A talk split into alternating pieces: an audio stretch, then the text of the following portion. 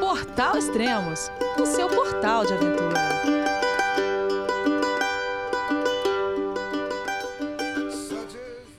Bom dia, boa tarde, boa noite, bem-vindo a Extremos, seu podcast de aventura. Esse é o 17 podcast com o Thiago e a Flávia, da cicloviagem Tour for Trips. E o tema de hoje será Sudeste Asiático. Vamos conversar com eles então. Olá, Thiago, olá, Flávia, tudo bem?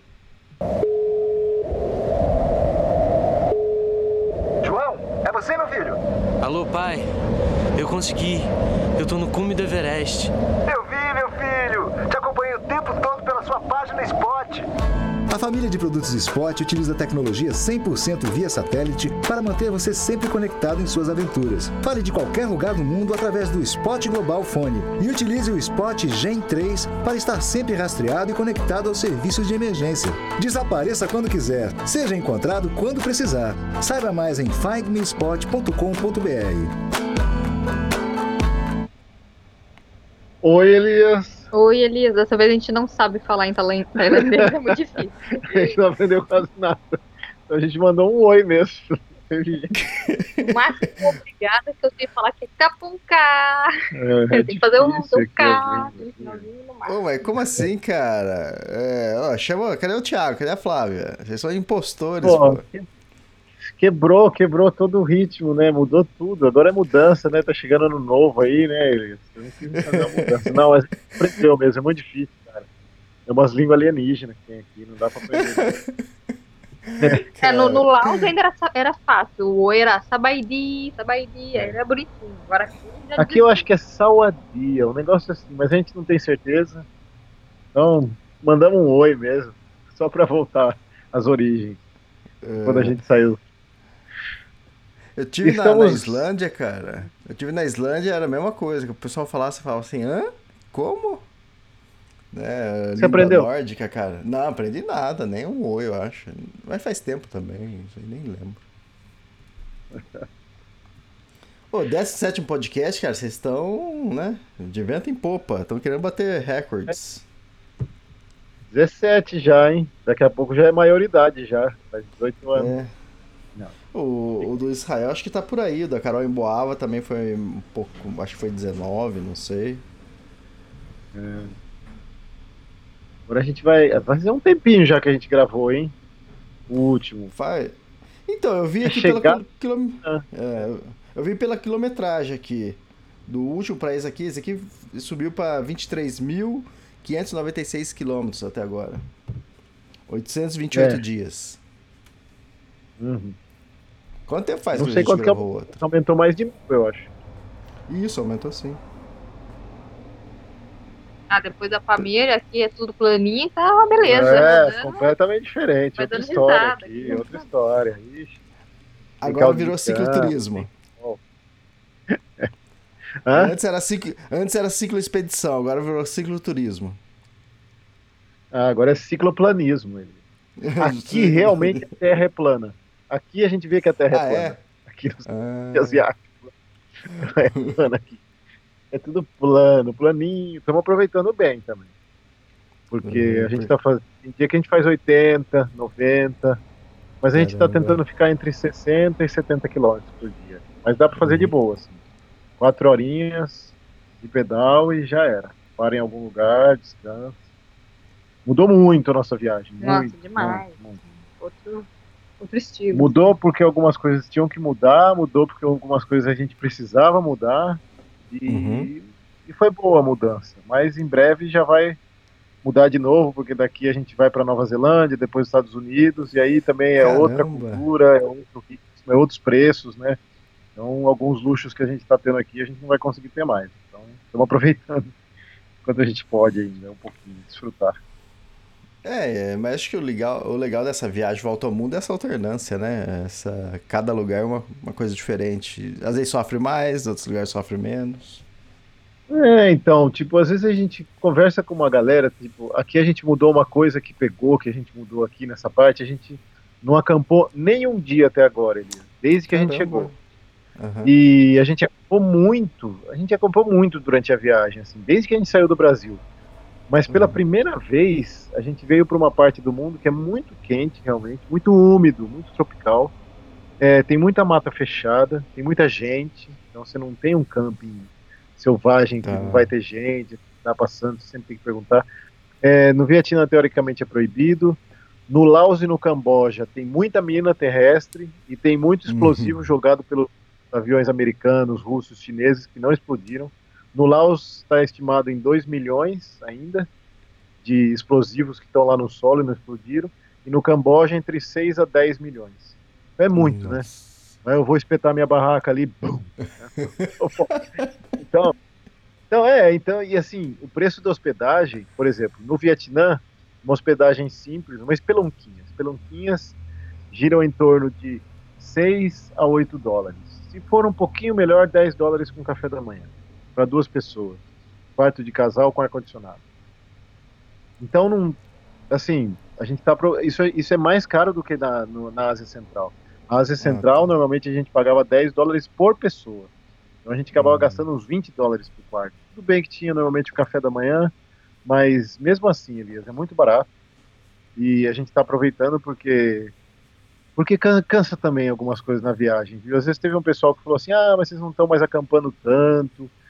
Ah, Elias, dá uma cansada tudo, sabe? Tudo que você vai fazendo demais e vira muito rotina também, depois de um tempo cansa, cara. É, e tem uma diferença também que na nossa viagem a gente não parou até o momento assim, ah, fez uma parada ou para trabalhar ou ficou parado muito tempo no mesmo lugar. Né? Tem gente que às vezes viaja muito tempo, mas fica parado para trabalhar, então dá uma quebrada no, é. no, tempo da viagem. A gente não, a gente está viajando seguidos, né? Então é. a gente acampa muitas vezes seguidos, ou fica na casa das pessoas muitas vezes seguidas.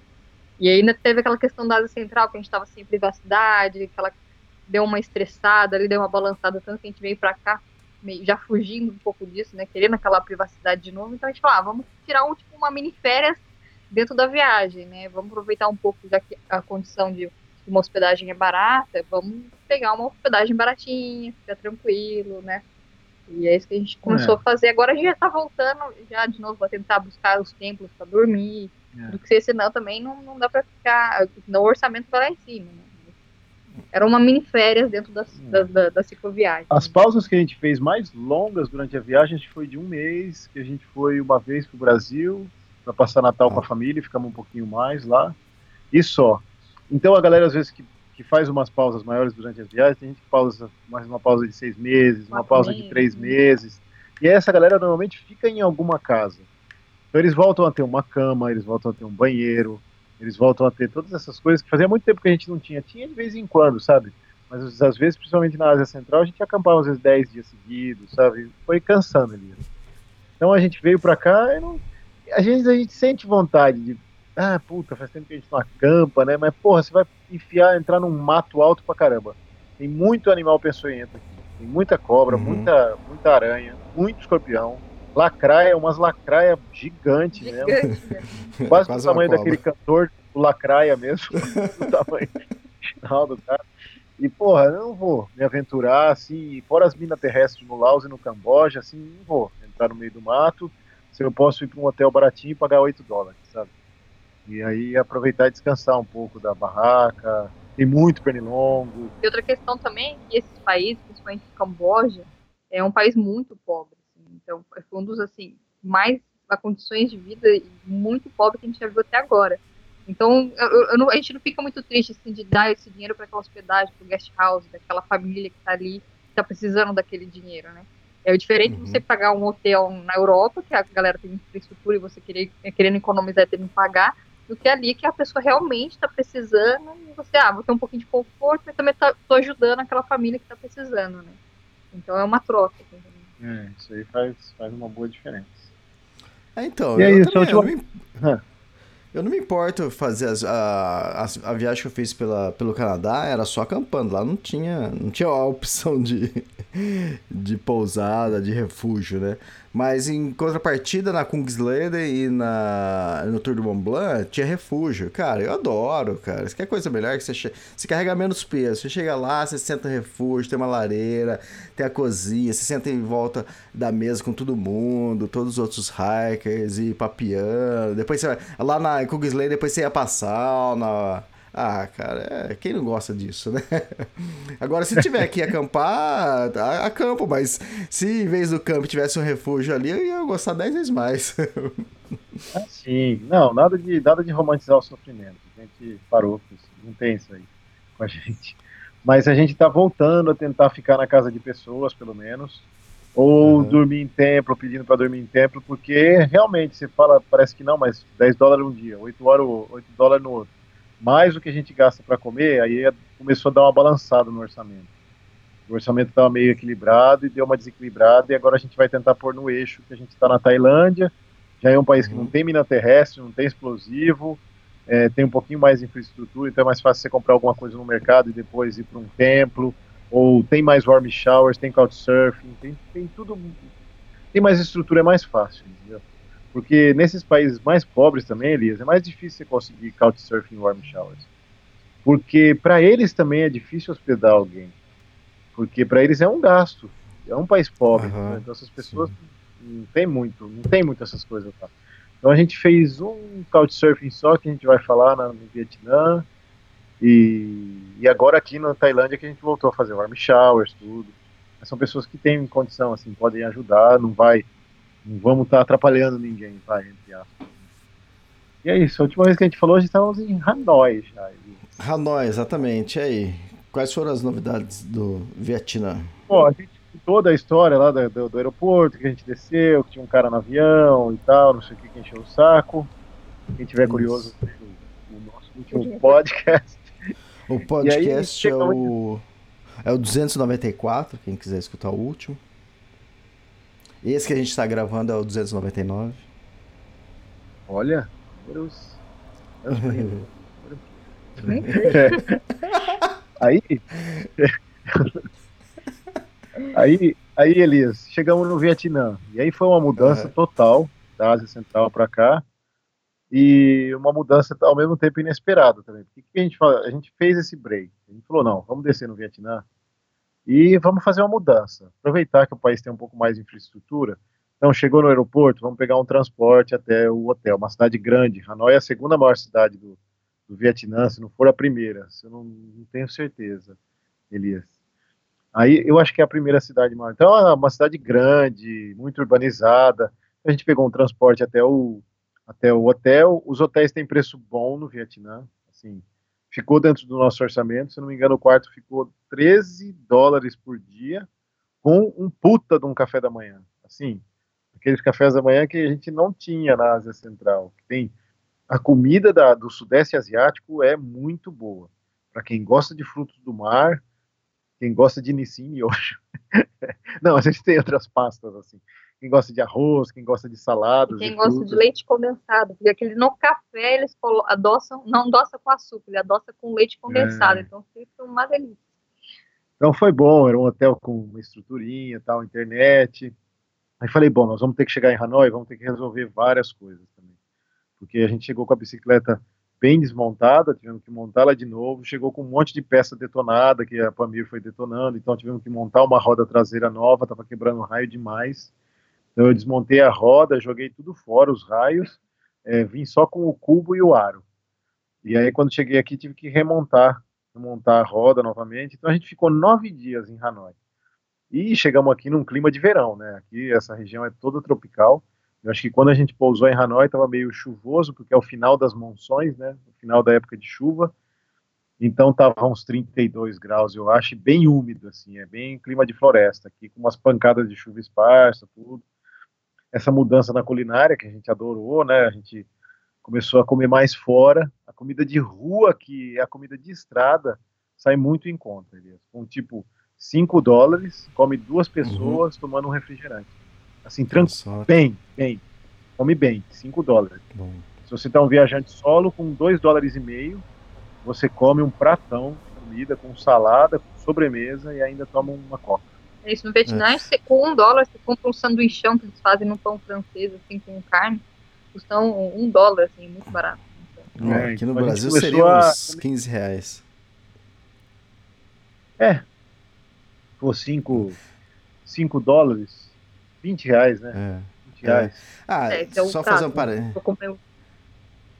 só fazer um parênteses aqui, já que você me cobrou, né? Porque você falou assim. É, Hanoi é a maior cidade do Vietnã, né, Elias? Eu falei, eu acho que ele tá pedindo pra eu certificar isso. eu escuto barulhinho. Não, você não escutou ou escutou? Eu não escutei. Não escutou? É, porque falei, eu fiz, agora eu tô fazendo. Eu tô fazendo pelo celular agora, agora o pessoal não, não, não vai reclamar, vai falar, pô, Elias, a gente escuta você digitando. É, é. Então, a maior cidade é a Ho Chi Minh. É, ah, Ho Chi Minh, Ela, na verdade, tipo, Hanoi seria a maior cidade em área, né? Mas em populacional seria Ho Chi Minh e Hanoi seria a segunda, né? Ho Chi Minh tem 7 milhões e poucos habitantes, é, Hanoi tem 6,5. Então é pouca diferença também. É, a diferença, é uma puta de uma cidade, assim, a gente já notou o trânsito, né, porque a gente ficou um tempão na Ásia Central, que muitos trechos só tinha nós, os iaque e uns outros bicicleteiros, né, e agora não, agora aqui é um trânsito, assim, tem, no, aqui não, mas lá no Vietnã, é, motinho pra muita todo moto, lado, moto e buzina, assim, você vai dormir e fica sonhando com a buzina. Eles buzinam muito, Elias. Buzinam tem muita, muito. É muita moto elétrica aí? Muita.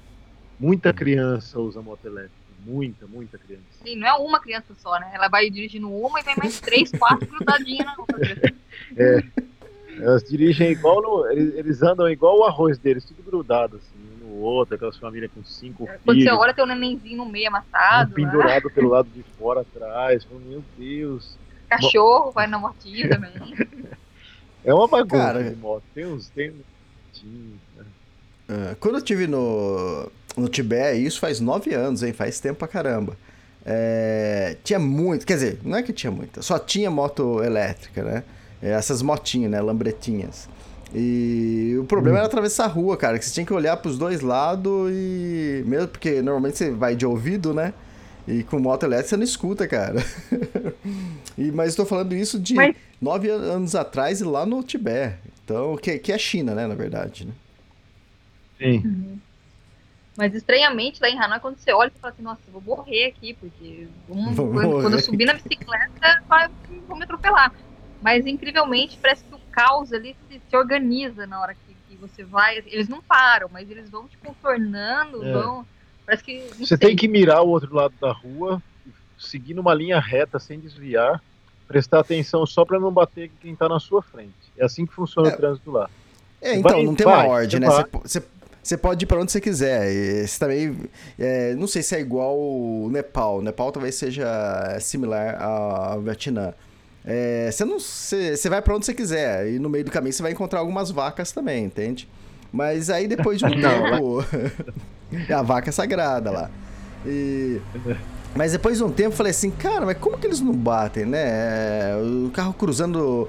Tipo assim, na mão que você tá, que você acerta, o carro, vem outro carro contra a mão. Você fala assim, mas como assim, né?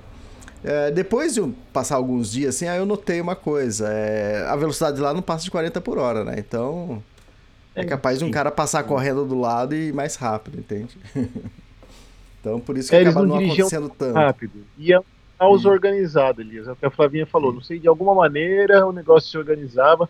Você ia andando assim na rua, sempre em linha reta, não pode olhar para os lados, Isso. não pode ficar com medo, vai atravessar. e buzina, e buzina. Ele buzina, é. nossa, a gente o saco. É assim, a gente fala caminho organizado, mas lógico que tem acidente. Tanto que a gente viu nesse tempo que a gente ficou lá, a gente viu mais de quatro acidentes. Com ah, motos tá. ou com carro, é. ou até na estrada com caminhão. Foi uhum. o país que a gente mais viu acidente assim, na estrada. É, a gente viu acidente no Vietnã. E aí nesse caos todo de Hanoi, a gente falou, ah, vamos sair, né, para organizar nossas coisas. E aí a gente aproveitou também para trocar alguns equipamentos de camping. A gente dormia é, com isolante, tipo EVA Egg Crate, hum. sabe? Aquele EVA uhum. é dobrável. E eu durmo Sim, de tipo, lado, Tipo né? aquele casca e... de ovo lá. Isso é o casca de ovo. Era um da Thermarest. Cada um tinha um. Uhum. E aí, pô, tudo de lado e depois. Porque assim, a última vez que eu usei autoinflável, a gente usou do Brasil até chegar na Argentina, lá embaixo, na Patagônia.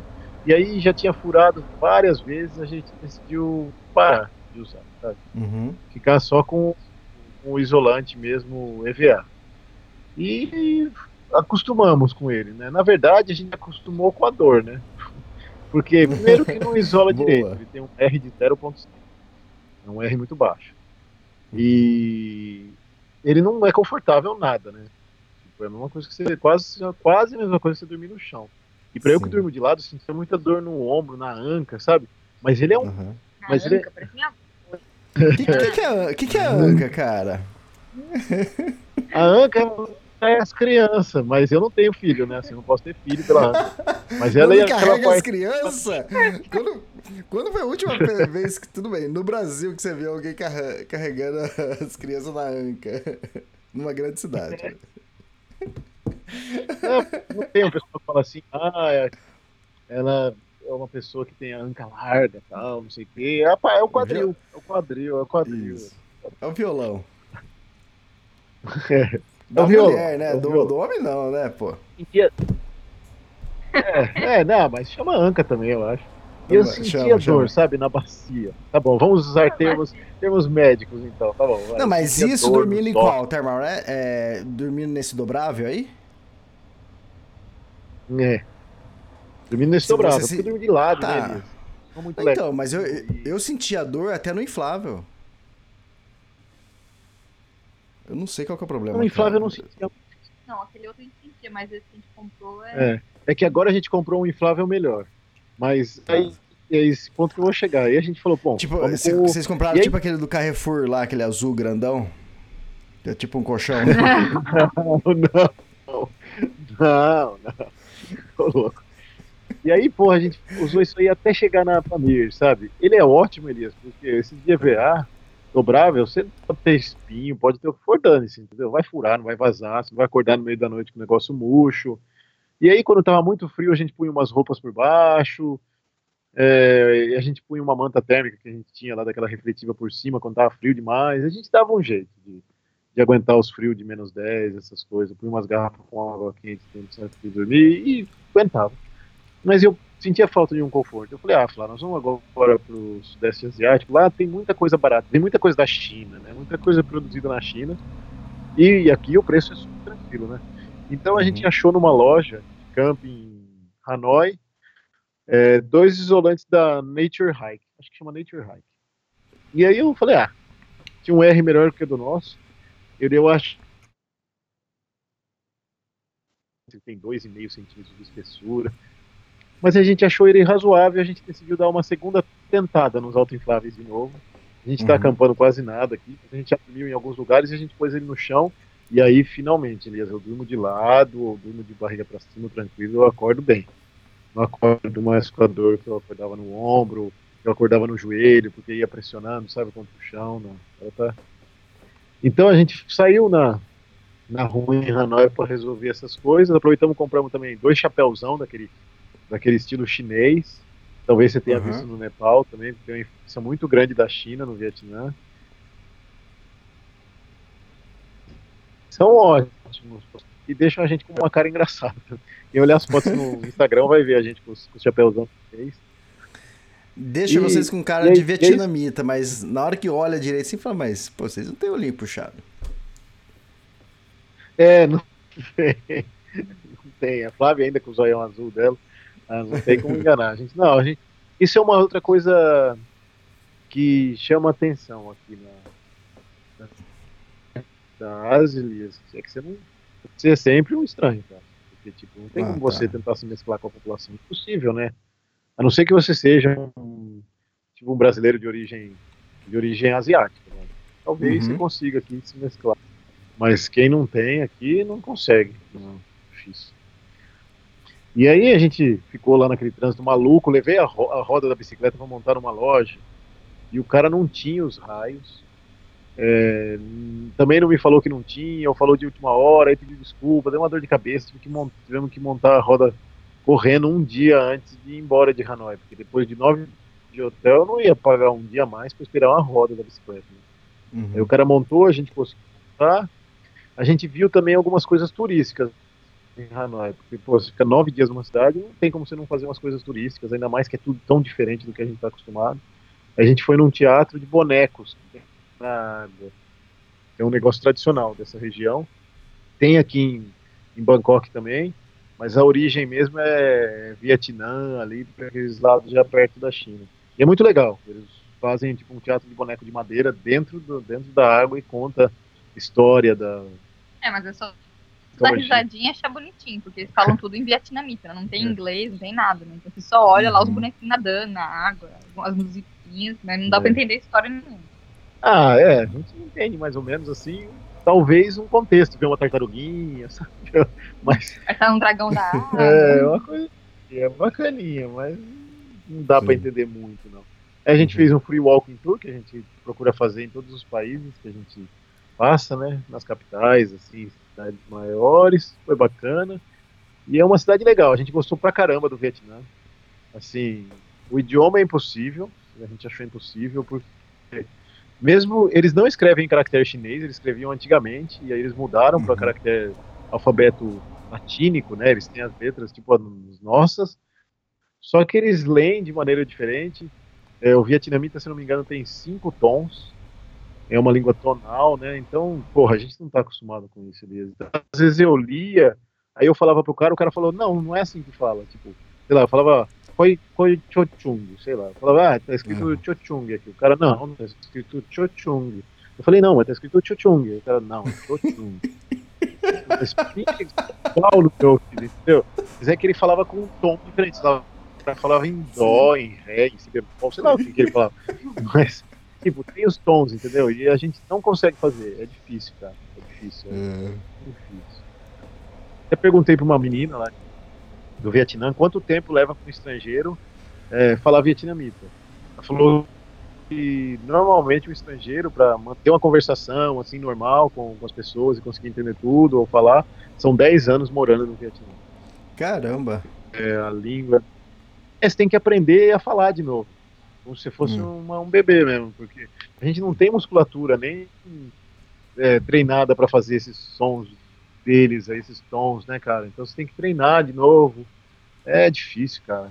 É, hum. não é, mas é, pelo menos lá ainda eles escrevem em latim, né? Tipo, eles colocam os acentinhos, então você tem uma noção. Ah, esse deve ser aquele tom para cima, o tom para baixo.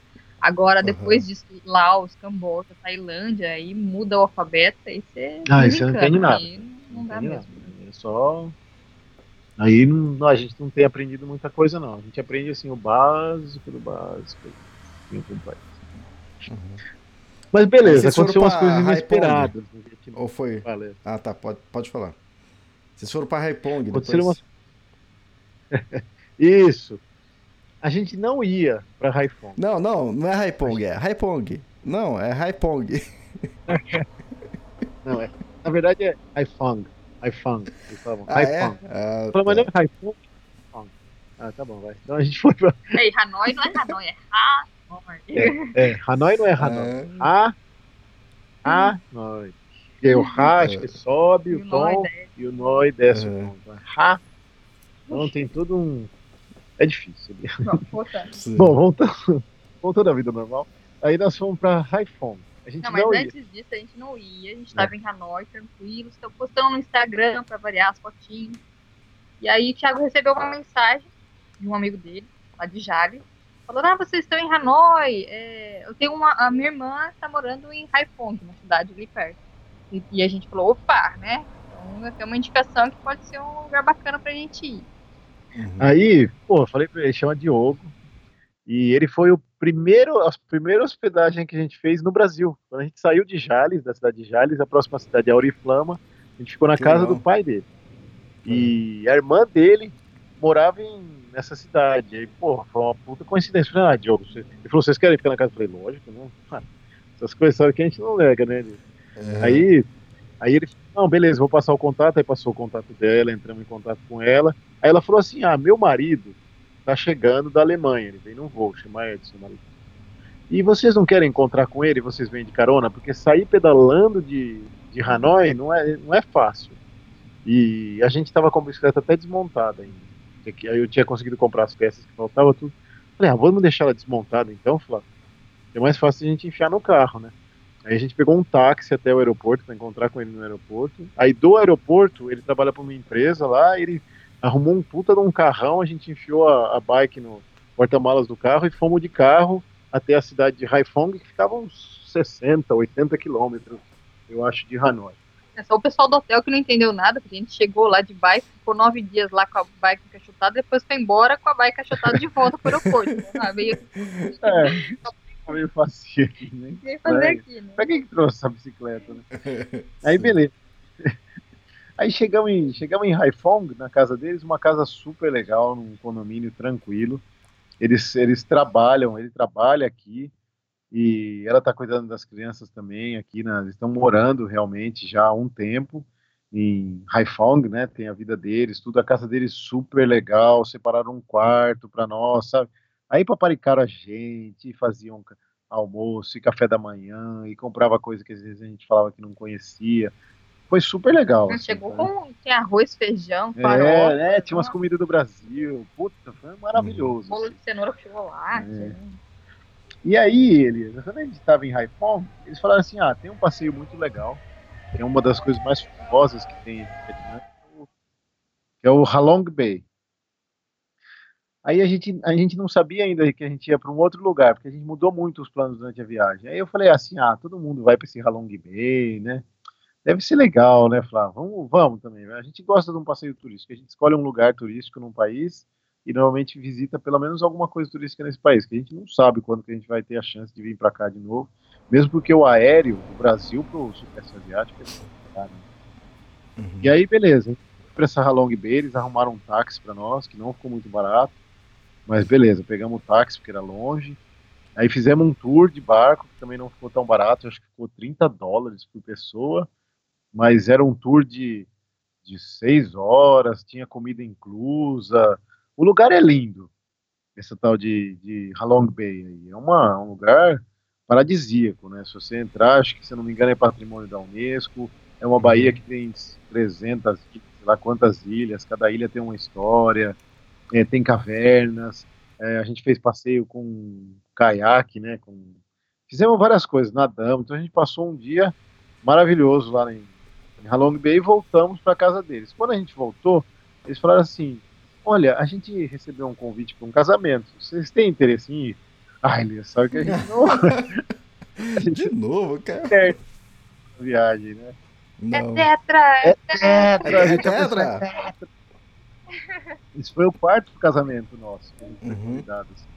Diretamente, mas outras pessoas convidaram. A gente falou, ah, não tem problema? Eles falaram, não, não tem problema. Só que o casamento ia ser só no final de semana. Aí a gente falou, putz, vamos ter que ficar muito tempo na casa deles.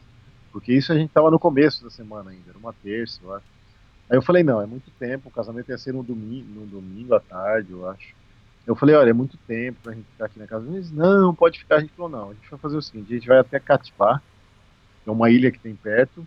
Assim, ela é uma ilha, mas tem um trechinho, só um trechinho pequeno que você pega um ferry super curtinho, assim. E aí depois a gente fica uns três dias lá para conhecer um lugar diferente, também para não ficar aqui enchendo o saco de vocês, e aí a gente volta, né? Eles, ah, beleza, uhum. a gente foi pra Sacatá, essa ilha também. E aí foi super legal, porque a gente arrumou um lugar lá também, é fora de temporada essa época que a gente foi, porque é final ainda das monções, né? Então ainda não tá. A temporada aqui é a partir de final de novembro e dezembro, janeiro, aí é alta temporada que os preços sobem. Então a gente chegou num hotelzinho lá super simples, acho que a gente pagou 7 dólares a diária com café da manhã nesse hotel em Catibá e passamos três noites lá. Curtimos as praias, tem praias legais, tem trilha para fazer a pé, tem muito fruto do mar exótico que eles vendem nos restaurantes, assim. A Ásia é toda diferente, né, cara? A gente não está acostumado com essas coisas, assim. Os caras têm uns frutos do mar diferentes, eles comem de tudo, né, Elias? Eles comem muito uhum. cachorro também, no Vietnã Nossa. ainda, né? Então a gente, a gente viu tudo isso daí, para nós era novidade, né? Mas para quem vai para o Vietnã, compensa, quem tiver mais um tempinho, compensa ir para Catibá para ir para Halong Bay. Porque o preço que depois a gente viu ali, saindo do, da frente do nosso hostel onde a gente ficou, que saiu é. os barcos, o preço era muito, mas muito mais barato do que a gente pagou indo da, da cidade de Halong City. É. Então, se a gente soubesse, não soubesse, é a gente mudou os planos, né? A gente sabia que era mais uhum. barato, mas no final a gente acabou indo para Halong City. É, então, quem quiser ir para Halong Bay, que estiver no Vietnã, vale a pena ir até Catibá, e aí vai pedalando mesmo. O ferry custa, acho que, sei lá, 2 dólares, 3 dólares, é barato o ferry. E aí depois do ferry a gente, a gente pode fazer um passeio, você paga 15 dólares por pessoa, se não me engano, dá mais ou menos o passeio, do mesmo jeito que a gente fez o passeio, só que é metade do preço, sabe? Então uhum. vale muito a pena. E aí a gente voltou para Haiphong de novo pro casamento. A gente chegou num sábado à tarde. Quando a gente chegou lá no sábado à tarde, eles falaram, então, a gente tem um aniversário à noite, vocês não querem ir? A gente falou, ah, estamos aqui, né? Não tô fazendo nada. Porque não... Aí eles falaram assim, é um churrasco. Eu falei, cara. E era churra... churrasco no Vietnã. Eu falei, vai ser gato, bomba, né? Porque era casa de outros brasileiros. Mas aí chegamos lá, era um verdadeiro churrasco gaúcho mesmo, que era aniversário do oh, brasileiro, a mulher do cara trabalha lá. É, e aí juntou uma brasileirada na casa dele. E aí tinha churrasco mesmo. Eu falei, de onde vocês conseguiram essa carne, esses cortes, né? Porque aqui eles não, nesses países eles não têm esses cortes de carne, mais bovina. Eles falaram que é uma carne que vem da Austrália. E aí vem a hum. peça inteira da Austrália, uma peça grande. E aí ele sabe cortar, ele sabe onde está a picanha, onde está o cato, onde está essas coisas. E aí ele cortou pro, pro aniversário. Ah, a gente comeu igual se fosse dois homeless, né? Dois mendigos total, esfomeados. Porque quanto tempo a gente não comia um churrasco estilo gaúcho, né? Nossa, muito bom. Muito bom. E aí no outro dia, a gente foi pro casamento. O casamento no Vietnã é um pouco diferente, Elias, do que a gente está acostumado. E assim, eles têm a cerimônia. Na verdade, esse casamento era católico que a gente foi. Porque uhum. não era budista. Lá tem as duas religiões, tem o catolicismo e tem o budismo. O catolicismo é menor, assim, a quantidade de pessoas, mas tem os católicos. Então, eles têm a cerimônia na igreja, lá meio demorada, mas de, e depois à noite eles têm a festa. Só que assim, não é que nem festa no Brasil, tipo, ah, a festa de casamento é às 8 horas e vai terminar, sei lá, 3 horas da manhã, quando a banda acabar Sim. e tal, não sei o quê. Ou quando tá bêbado. Ah, do pai da noiva já estiver vomitando, sabe? Não, não é assim que acaba lá. Acaba... Lá é tipo, lá é 3 horas de festa, mais ou menos. Ah. E aí chega, fiquei com muita inveja de uma coisa que eles fazem lá. Tem um videozinho tem um videozinho da gente lá no Pô, é um puta casamento, uma comida adri. Nossa, e eles tomam uma cachaça deles, e aí ficavam fazendo tipo saúde, tomando, e eu fui virando uma, duas, nossa, ficamos. Foi ótimo. Sabe o que, que eles fazem quando tá acabando as três horas? Eles começam a levantar toda a galera e tá cheio de comida ainda ali. E eles tiram umas sacolinhas de plástico do, das bolsas. É.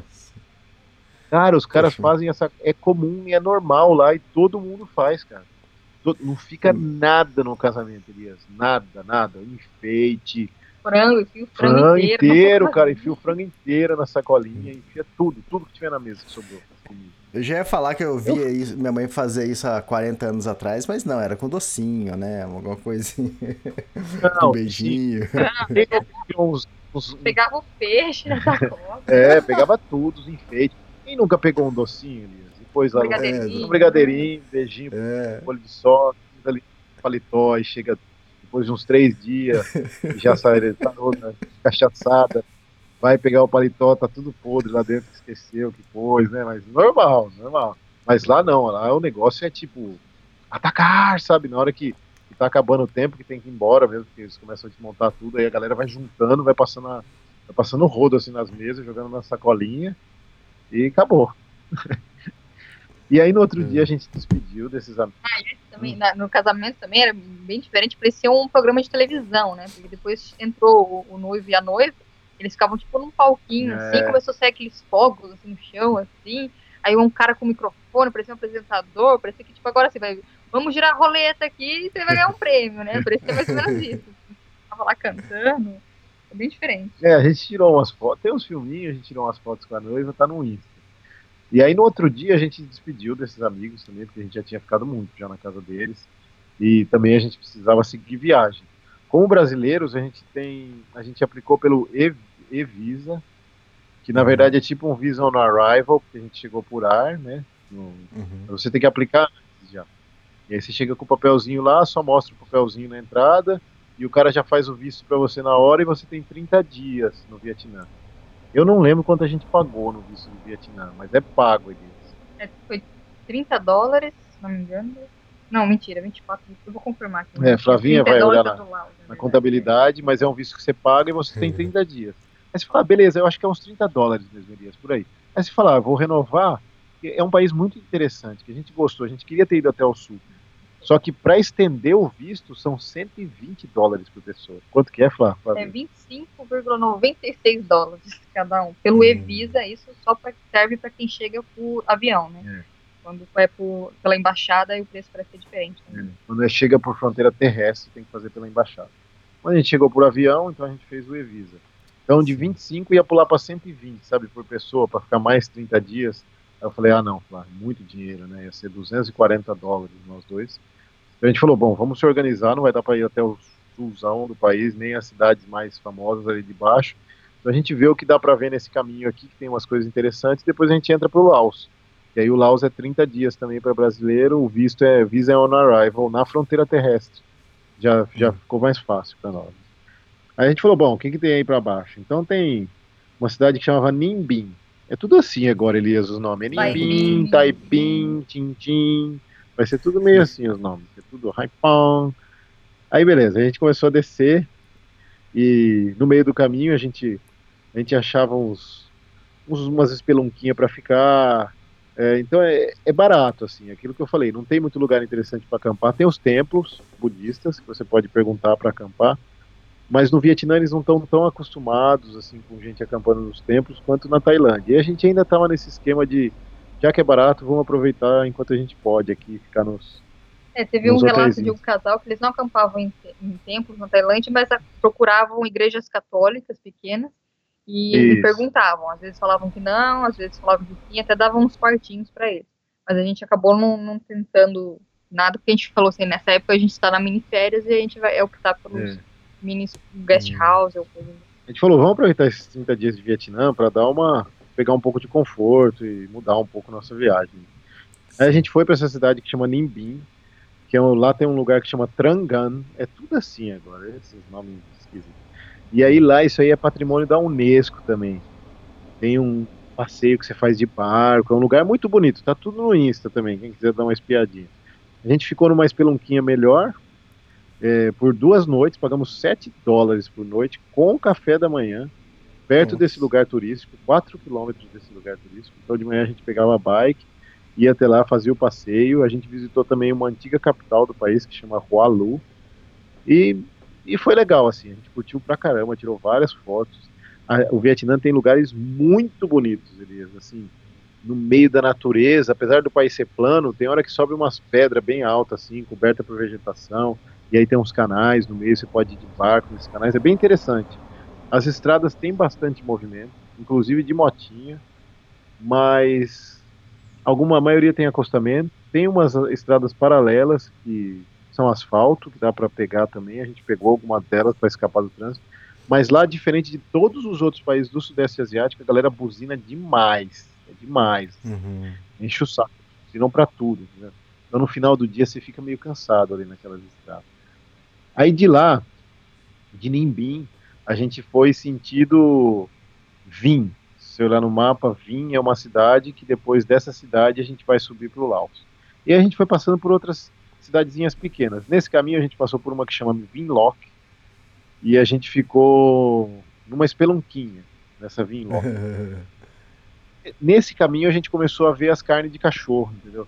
A gente não é. sabia direito o que era a carne de cachorro, mas a gente depois você percebe, né, Elias? Você vê, chama Tichó. Tichó é o jeito que eles chamam carne de cachorro. Tava lá escrito numa placa Tichó, aí do lado tem um desenho do cachorro e do outro lado tem a foto do prato. Aí você fala, não, não é que aqui dá carne, não é que aqui vende comida pro cachorro comer, né? Aqui essa carne vem do, é, do cachorro, né? frango e a carne do frango. É, né? então, e tem lugar que você vê a cabeça dos cachorros cozida, não, sabe? sinistro, assim, tava olhando, aí tem aquelas barraquinhas assim, Aí você vê uns espetinhos ali, você vê, normalmente você tá vendo lá uma coxinha de frango, uma coisa. Aí quando eu olho pro lado, assim, tipo a cabeça inteira do cachorro. Assim, Nossa. É, é meio sinistro. E assim, como que você vai julgar, né, Elias? Tipo, Exato. nesses lugares. Os caras comem isso há muito tempo, entendeu? E eles uhum. comem isso porque, principalmente no passado, os caras não tinham. Tinha época que eles passavam é, não tinha muita disponibilidade de coisas para comer, não tinha tanta vaca, não tinha tanta galinha. Então eles comiam o que tinha pela frente, cara. Não é à toa que essa galera do Sudeste Asiático, e principalmente que tem muita influência da China, essa galera come de tudo, cara. Inclusive cobra, aranha, macaco, escorpião, escorpião grilo. porque é o que tem, é muita gente também, entendeu? São países assim que não são países ricos, né? Então a gente não a gente não comeu, mas uhum. também não julgou assim, porque é o costume deles. Mas a gente ficava com dó, porque às vezes passava caminhão assim ali na estrada cheio de gaiola com os cachorros tudo dentro. Ah, e você sabia que abate, é, sabia que era o abate. E muitos desses cachorros eles pegam na rua assim, cozinha e já era. É, a gente não chegou a ver, mas parece que também até gato também, às vezes passam gaiolas com gatos, assim, eles comem também. É. Uma coisa que tem, às vezes, que confunde, tem algumas pessoas que trancam os cachorros bem trancados em casa, justamente porque tem os ladrões de cachorro. Os Caramba. caras roubam para vender esses cachorros nos restaurantes. Mas quando a gaiola é muito pequena, assim, normalmente tá naquelas motinhas levando de um lugar para o outro, ou tá na frente de um restaurante, aquelas gaiolas aí, aí a gente já sabe que e como é que é. Eu não sei se tem diferença de preço, né? Tipo, o cara que quer um cara quer um prato internacional, aí ele come um pastor alemão. O outro que é um prato mais refinado, come um poodle. Não sei, não sei se tem diferença, entendeu? De, de um lado Mas... do mundo o pessoal come cachorro, do outro lado do mundo o pessoal deixa o cachorro no hotel para viajar. Pois é, pois é, então é. E aí você vai julgar, né? Não, é, gente, então, exatamente. Aqui a gente tá indo com a mente mais assim, porque muita coisa aqui é diferente da nossa, inclusive o jeito do trato das pessoas é muito diferente. Assim, a gente vai falar sobre isso aí mais para frente, o choque cultural que também existe aqui, né? A dificuldade maior de conexão com as pessoas, tem uma dificuldade um pouquinho maior, justamente porque a gente também tem uma aparência diferente, costumes diferentes, então tem tudo isso daí. O, o Wi-Fi é fraco? Hã? Problema de conexão com as pessoas, você falou? Ah, não, não, mas é não usa Wi-Fi, o Wi-Fi aqui é bem melhor do que nós. Assim. Continue. Uma pagoda, que é como eles chamam as, as torres que tem nos templos budistas, né? Tipo uma tem a maior pagoda do Vietnã, chama Baidinha. A gente aproveitou para passar por lá, tem algumas fotos com isso também. Aqui a gente começou a ter contato com a religião budista, a gente nunca tinha passado por um país, por países majoritariamente budistas, né? O Vietnã foi o, foi o primeiro e a gente acha muito interessante os templos, os detalhes.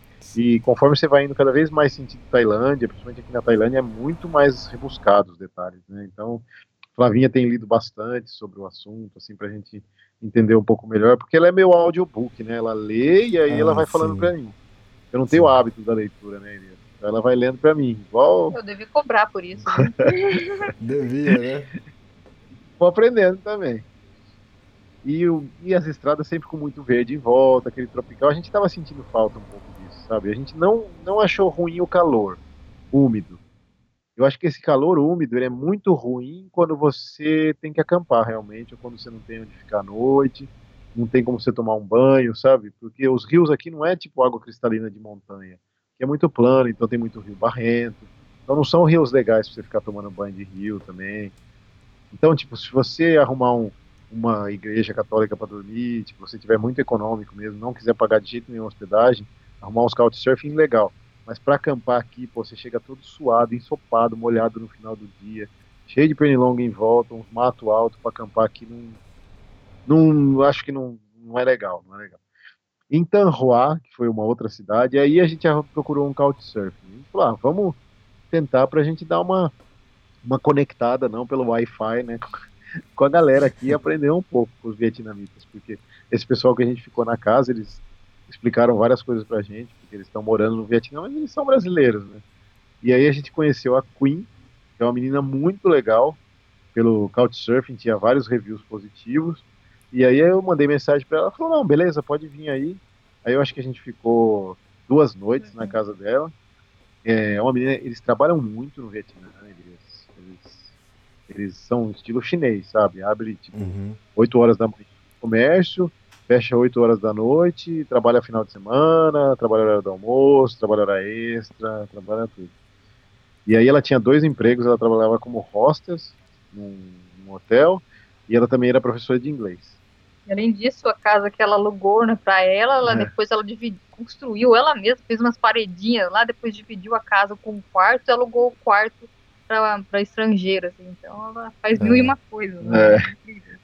E aí, com esse dinheiro daquela que a galera, que ela subloca o imóvel né, para os estrangeiros, uhum. com esse dinheiro ela paga os gastos dela com a casa, com essas coisas. Ela é super esperta, assim, a menina. E ela falava muito bem inglês, ela levou a gente para passear de scooter, de motinha, levou a gente para uma praia que tinha perto, a gente experimentou comer uns caramujos. Ele é uns caramujos meio espichado assim, parece um tubo, e aí eles quebram o, o final da casquinha, então eles cozinham o caramujo, aí você põe a boca no, na, na abertura que você iria a cabeça do, camara, do caramujo e você chupa, né? Aí vem a, a minhoquinha lá Eu vi essa foto no Instagram, cara. Parece um canudinho, assim, é, enroladinho. E aí, bom isso? É, enroladinho. É bom, cara, só que. É bom nada. Ah, eu gostei. Ah, só que assim, boa, o problema é que, assim, eles põem muita pimenta, cara, aqui. A gente não tava esperando isso também. Você tem que ficar esperto, principalmente na Tailândia, cara. É exagerado, assim. Tem que pedir tudo sem pimenta. Mas tem algumas coisas que já é meio pré-preparado. E aí vem com aquela pimenta, assim, que no outro dia, putz. Você vai soltar um pum, sai rasgando o negócio, pega fogo, né? Hemorroide explode, né, É, cara? ainda mais de água, né? Não, mas eu não tenho hemorroide. Aí, mas beleza. Aí pela primeira vez a gente conheceu também o café vietnamita, que a gente não conhecia, Que é e, o gelado, né? Que é um café gelado que eles têm costume de fazer, eles põem gelo, eles põem leite condensado. Uma delícia o café. gente. Puta merda, refrescante, calor. Eles misturam o café com pedra de gelo e põem o leite condensado para É, só adoçar. que a gente não sabia, a gente pensou que era pequeno, né? E a gente pediu o café e veio um copão, assim, de 500 ml pra cada um de café. E aí toma aquilo lá, fica, né? Nossa, com o olho regalado, né? Cafeína pura, né?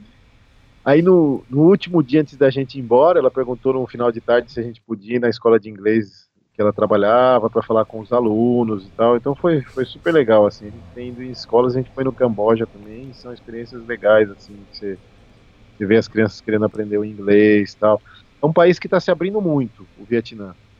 É o país que mais descobriu o turismo e que se beneficia disso hoje, sem sombra de dúvidas, é a Tailândia, que é toda estruturada. É a Disneylândia aqui, né, que ia chamar. Sim. É um país assim que está todo estruturado para o turismo, é, tem lugares muito legais.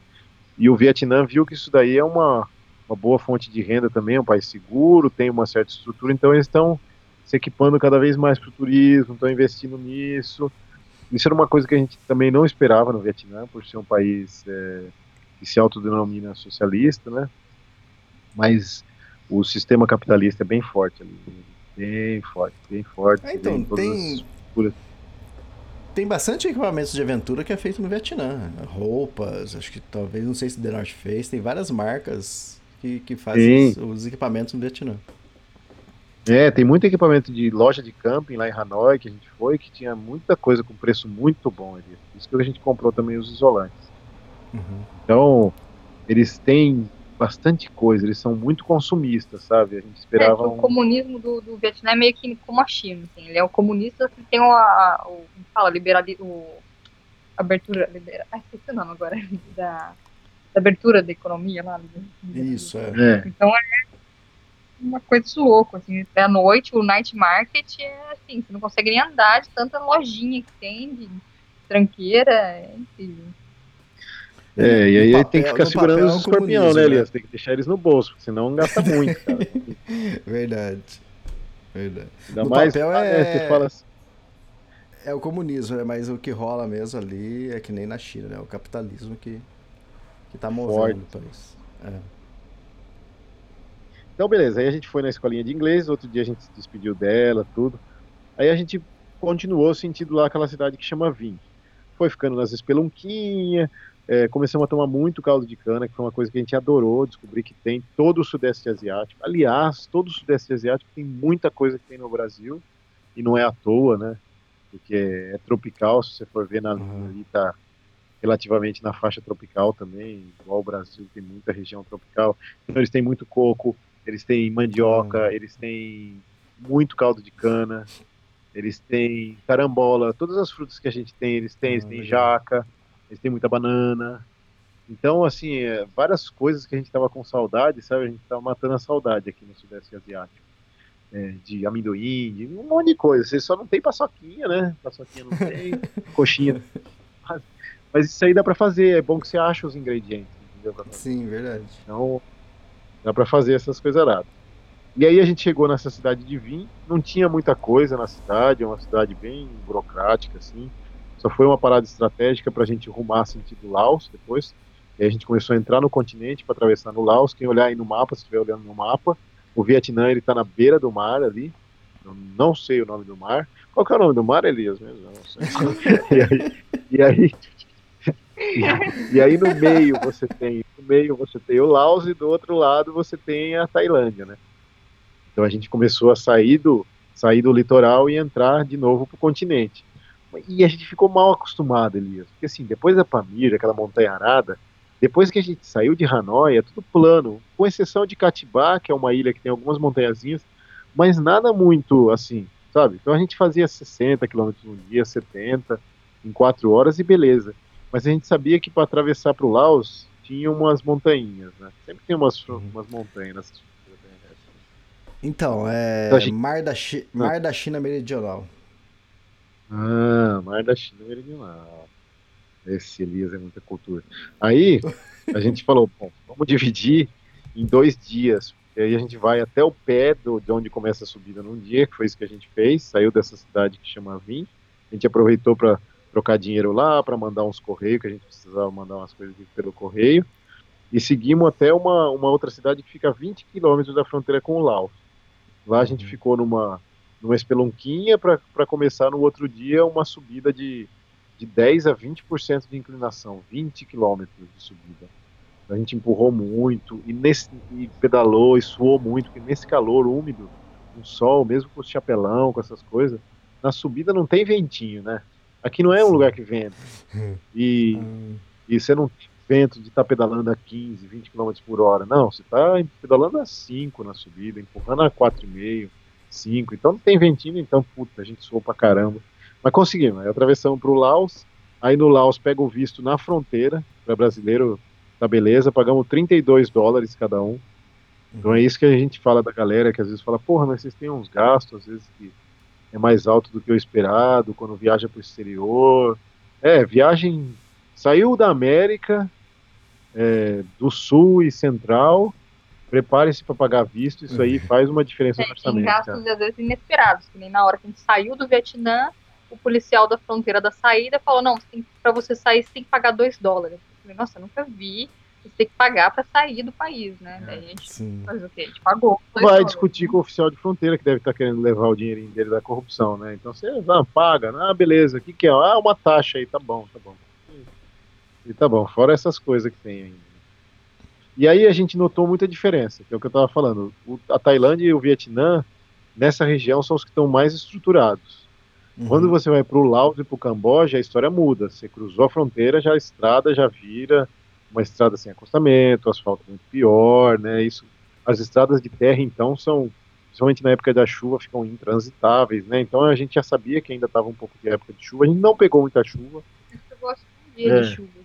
Pegamos, às vezes chovia bem rápido noite. e passava, às vezes era noite, mas mesmo assim a gente falou, não, não vamos pegar a estrada de terra, vamos evitar ao máximo, pega só o asfalto. Então a gente fez o nosso roteiro pelo asfalto. A gente entrou no, no Laos e a gente também já estava com a ideia de não ir até o final do Laos e entrar no Camboja pelo Laos. Porque a gente falou, ah, meu, é pouco estruturado o país, né? Vamos conhecer o país, deve ter algumas coisas interessantes nesse caminho, e daqui a gente já entra na Tailândia e vai mais tranquilo descendo, mesmo porque a gente está com os planos aí para o Natal, que a gente já vai te contar. Uhum. e aí a gente foi descendo. Não, mãe, não vou voltar para o Brasil. É, não, tá? mãe, calma, se minha mãe estiver ouvindo também, meu pai, ele, não, não vamos voltar para o Brasil, tá, gente? Não é isso, oh, calma. Ela, ela já estava em festa, já. aí eles, ai, que legal, estão voltando. Pronto, já estragamos tudo, não. Mas beleza, a gente entrou e a gente falou, puta, que Mas que será, tem, né? será que você tá sempre... falando que não vai. Será que você tá falando que não vai pra fazer surpresa de novo? Pode ser, né, Elias? Para, Elias. Para. Tadinha, não vai mesmo. É, ele aí, aí a gente sempre tenta ir num parque nacional nos países que a gente vai. Tipo, no Vietnã a gente acabou indo também, que foi é, Halong Bay, é considerado como um parque. Catibá também é, uma, é um negócio é um parque nacional, né? Então, é, Trangan, que é onde a gente foi, então eu falei, ah, vamos tentar ir um no Laos. Aí eu olhei no mapa, eu sempre dou uma espiada no mapa, onde que a gente vai passar? Será que tem alguma coisa perto? Aí tem um parque nacional que a gente achou que chama Fum Fum Bum. Eu não sei o nome. um bumbum aí. Tem um bumbum lá no meio. Como eu falei, vamos lá no meio você, do bumbum. Então. é isso aí mesmo. Lá no meio do bumbum e tá tudo certo. Aí pronto. Aí miramos lá e chama. chama Caverna Conglor o lugar. Aí tinha uma caverna no meio do bumbum. Aí eu falei, não, esse lugar, o país é quente e úmido, tem uma caverna no meio do bumbum ali. Né?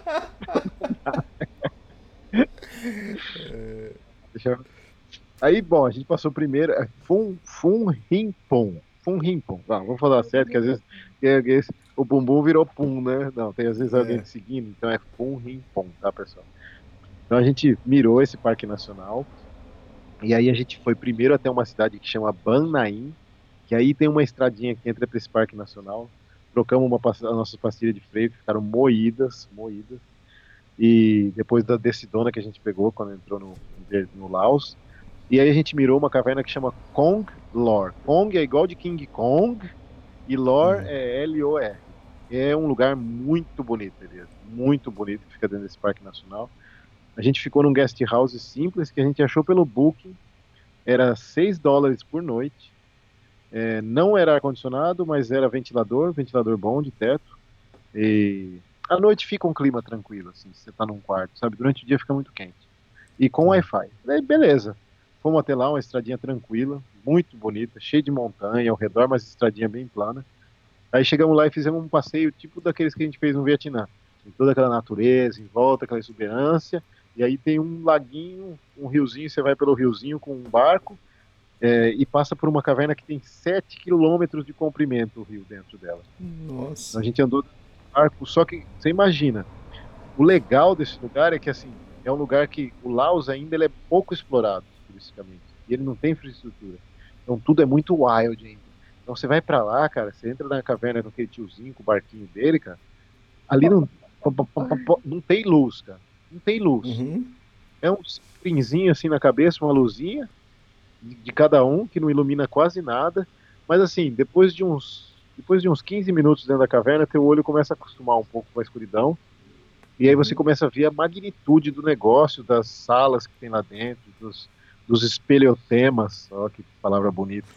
Você der um Google aí, ali, espelhotemas, aquelas coisas da caverna. Estalactites rinite, essas coisas, rinite, atite, tudo isso daí.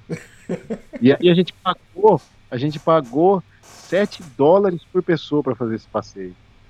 Um passeio que o cara fica 3 horas de barco com você. Eu achei um valor bom.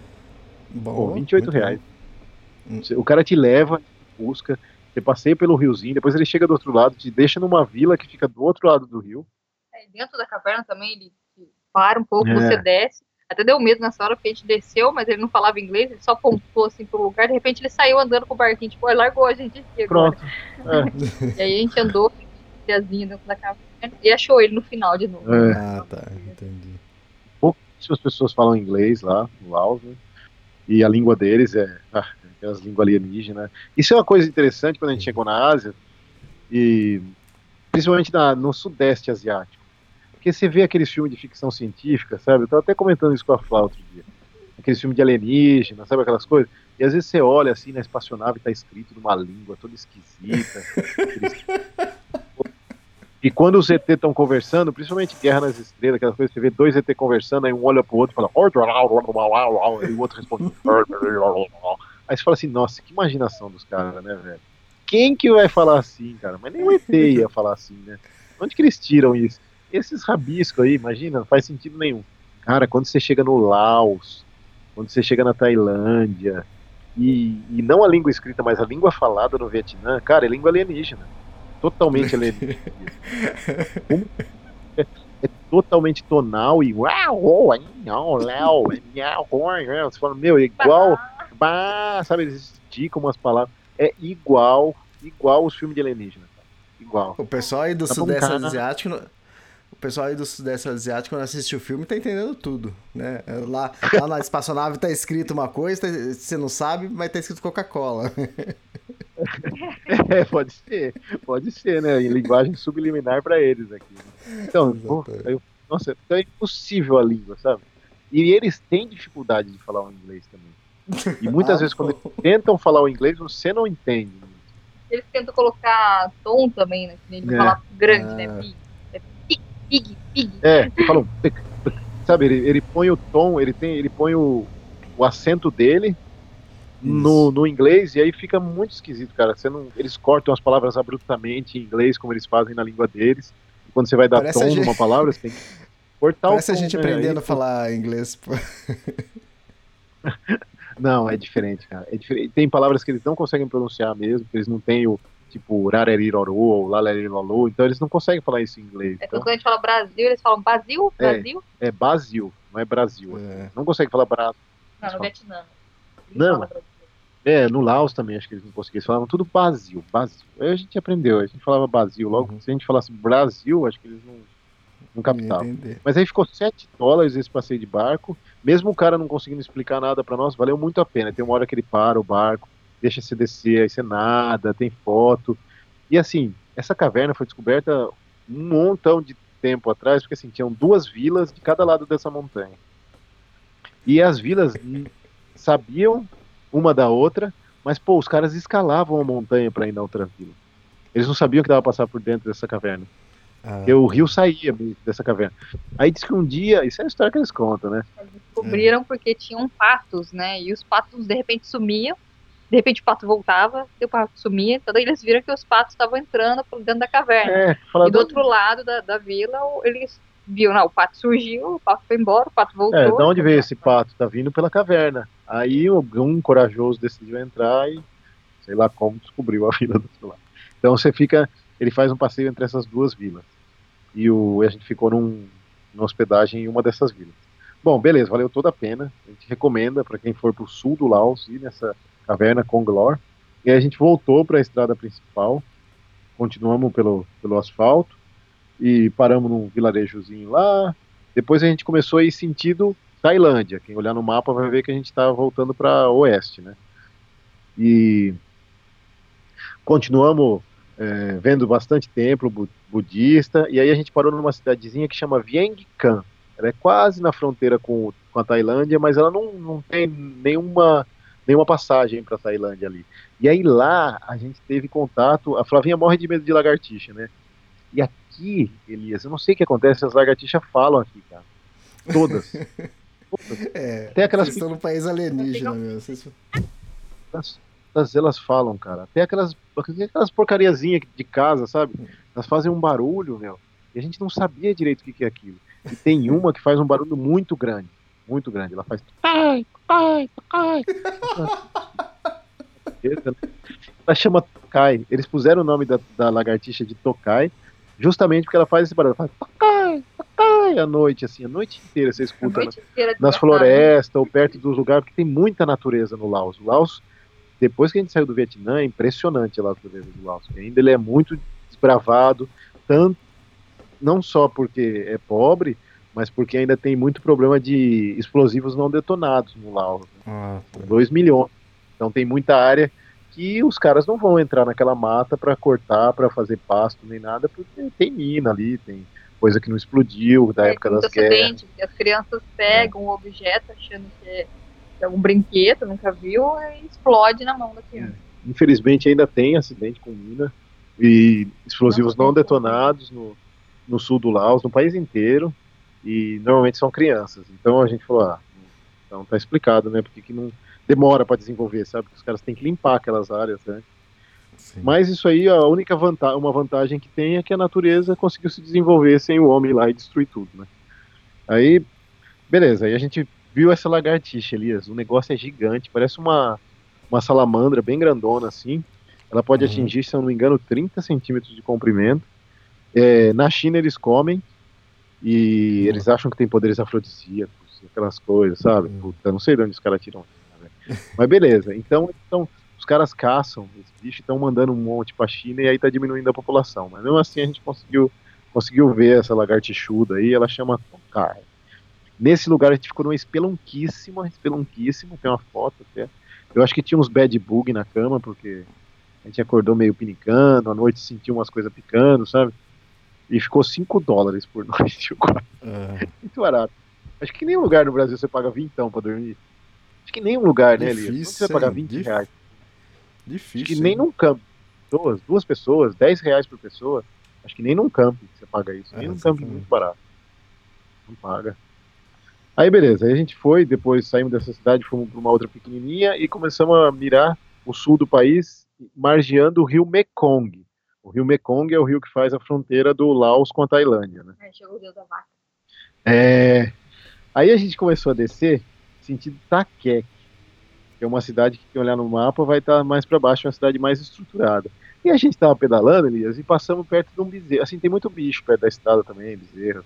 É, búfalo. a vaca fica sempre assim do ladinho da estrada. Eles, às vezes eles colocam ela tipo amarradinha com uma cordinha, às vezes deixa solta mesmo.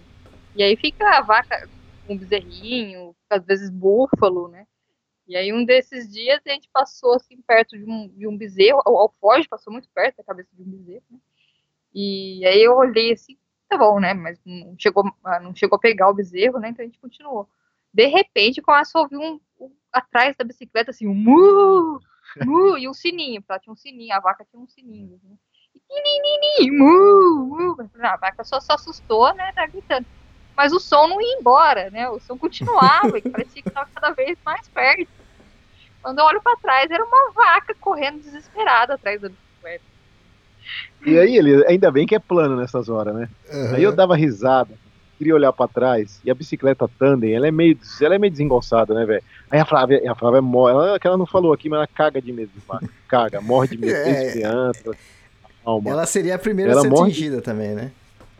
Sim, sim, também, também. Não, eu entendo, eu entendo. Não entendi nada, porque uma vez que o cachorro me mordeu, ele também não parou a bicicleta. Dessa vez ele queria ver a vaca. Falei que vai ver a vaca, ela tá correndo atrás, ó. Pra frente. Eu tentava olhar pra trás, a bicicleta dava umas desequilibradas, eu dava risada, ela ficava brava. Um poste. Nossa, é. Queria ver, eu queria fazer um filminho até, mas não deu. Beleza. Aí continuamos, aí conseguimos despistar da vaca, né? Porque no plano aí vai, né? Aí beleza. Aí sem brincadeira, passou acho que uns 5 quilômetros. Ah, aí foi uma cabra. Aí passou perto de uma cabrinha na, no meio da, da, da, da estrada, a cabra mãe saiu correndo de novo. Eu falei, ah, assim não dá, gente. É, é vaca, é cabra. O próximo, é o búfalo. Não, búfalo, pelo amor de Deus. Aqui tinha rinoceronte antigamente, viu, Elias? Toda essa região. Hum. Mas foram extintos, lógico. Não tem. Tá. Tudo que não tem função para o ser humano, o ser humano consegue destruir, né? Então o rinoceronte não tinha função, Elefante ainda tem aqui na região, por quê? Porque os caras sobem em cima do elefante, usa para agricultura, usava para guerra, né? Mas ainda usa para agricultura e para o turismo. Então, como tem serventia para o ser humano, tem elefante aqui ainda. Mas o rinoceronte, acho que eles não conseguiam adestrar e não servir, então a gente terminou tudo. Ainda bem, né? Flávio correu atrás de nós, o rinoceronte. Bem não, Bom, seguimos sentido Takek. E aí foi uma cidadezinha que a gente gostou no Laos. O que a gente gostou no Laos, assim, que a gente recomenda da galera vir viajar para cá, é, nem tanto a comida, tem uma culinária simples, mais variada, mais simples, parecida com a do Vietnã. É, não tem muita estrutura, a galera que gosta mais de lugar mais estruturado não é o lugar para viajar, mas a natureza chama muita atenção. Só que às vezes você precisa de uma coisa de supermercado, principalmente quando você está viajando, você quer uma coisinha a mais, então quando a gente acha uma cidadezinha mais estruturada, a gente tenta ficar. E a gente chegou nessa cidade que chama Takek ela tem uma das pontes da amizade, logo antes dela, tem várias pontes da amizade entre o Laos e a Tailândia, que são pontes que atravessam o rio Mekong para você poder cruzar de um país para o outro, né? Uhum. Mas a gente decidiu não cruzar nessa ponte, a gente ainda tinha mais uns dias de Laos, a gente estava gostando do país, é um país seguro se você não for se enfiar no meio do mato, né?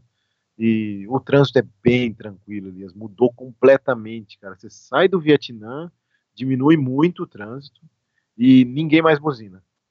Eles têm um estilão mais budista, porque assim, o vietnamita ele é budista, mas como ele vive num regime que se considera comunista, normalmente os regimes é, comunistas ou socialistas, não vou entrar aqui em negócio de política, não é essa a ideia nossa de falar, mas normalmente não é que eles combatem a religião, mas eles não estimulam muito é, coisas religiosas assim na sociedade, sabe?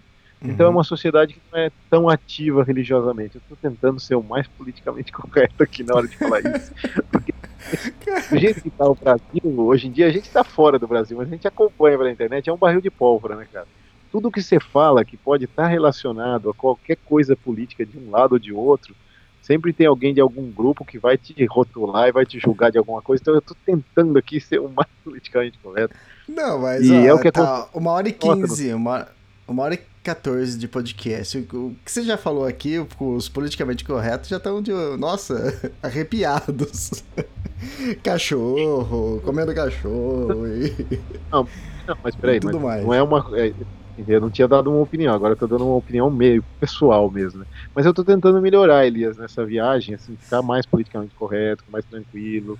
Não, Pô, no, cara, relaxa. No central chegou um dia que eu dei um tapa numa criança, isso não faz, né? não, ele tava pegando, dei... roubando o ciclocomputador, é, né, Thiago? Dei um tapa, entendeu? Dele, mas, pô, você não dá, né? Tapão, então, então isso não... Mas estamos tentando melhorar, Elias, estamos tentando melhorar. E aí, aqui nessa, nessa região, a gente notou um lado mais budista, assim, também, no Laos.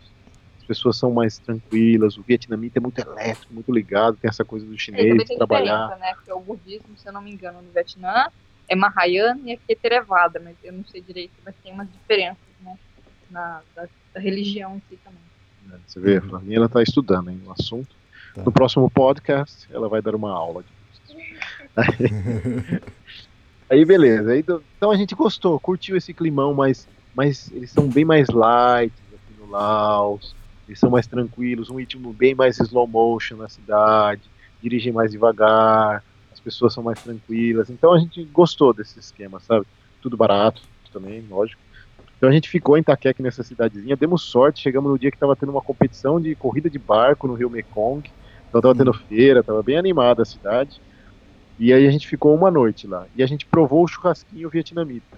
O churrasquinho vietnamita. É, churrasquinho vietnamita, lauita, sei lá. É, lausiano. acho que é lausiano, Elias. Não, parece esquisito, mas eu acho que é. Eu não sei. Aí, bom, eles fazem um churrasquinho assim, o cara tem um buraco na mesa, você senta na mesa, aí tem um buraco na sua mesa. Aí naquele buraco, o cara vai encaixar tipo um, um vaso oco, de um pote oco de, de cerâmica. Oh, isso é pouco. Você acertou, cara. É? Lausiano mesmo. Quem nasce no Laos é, é lausiano. Ah, isso é muita cultura, né, Elias? eu, acho que a Flavinha deve ter me falado em algum momento.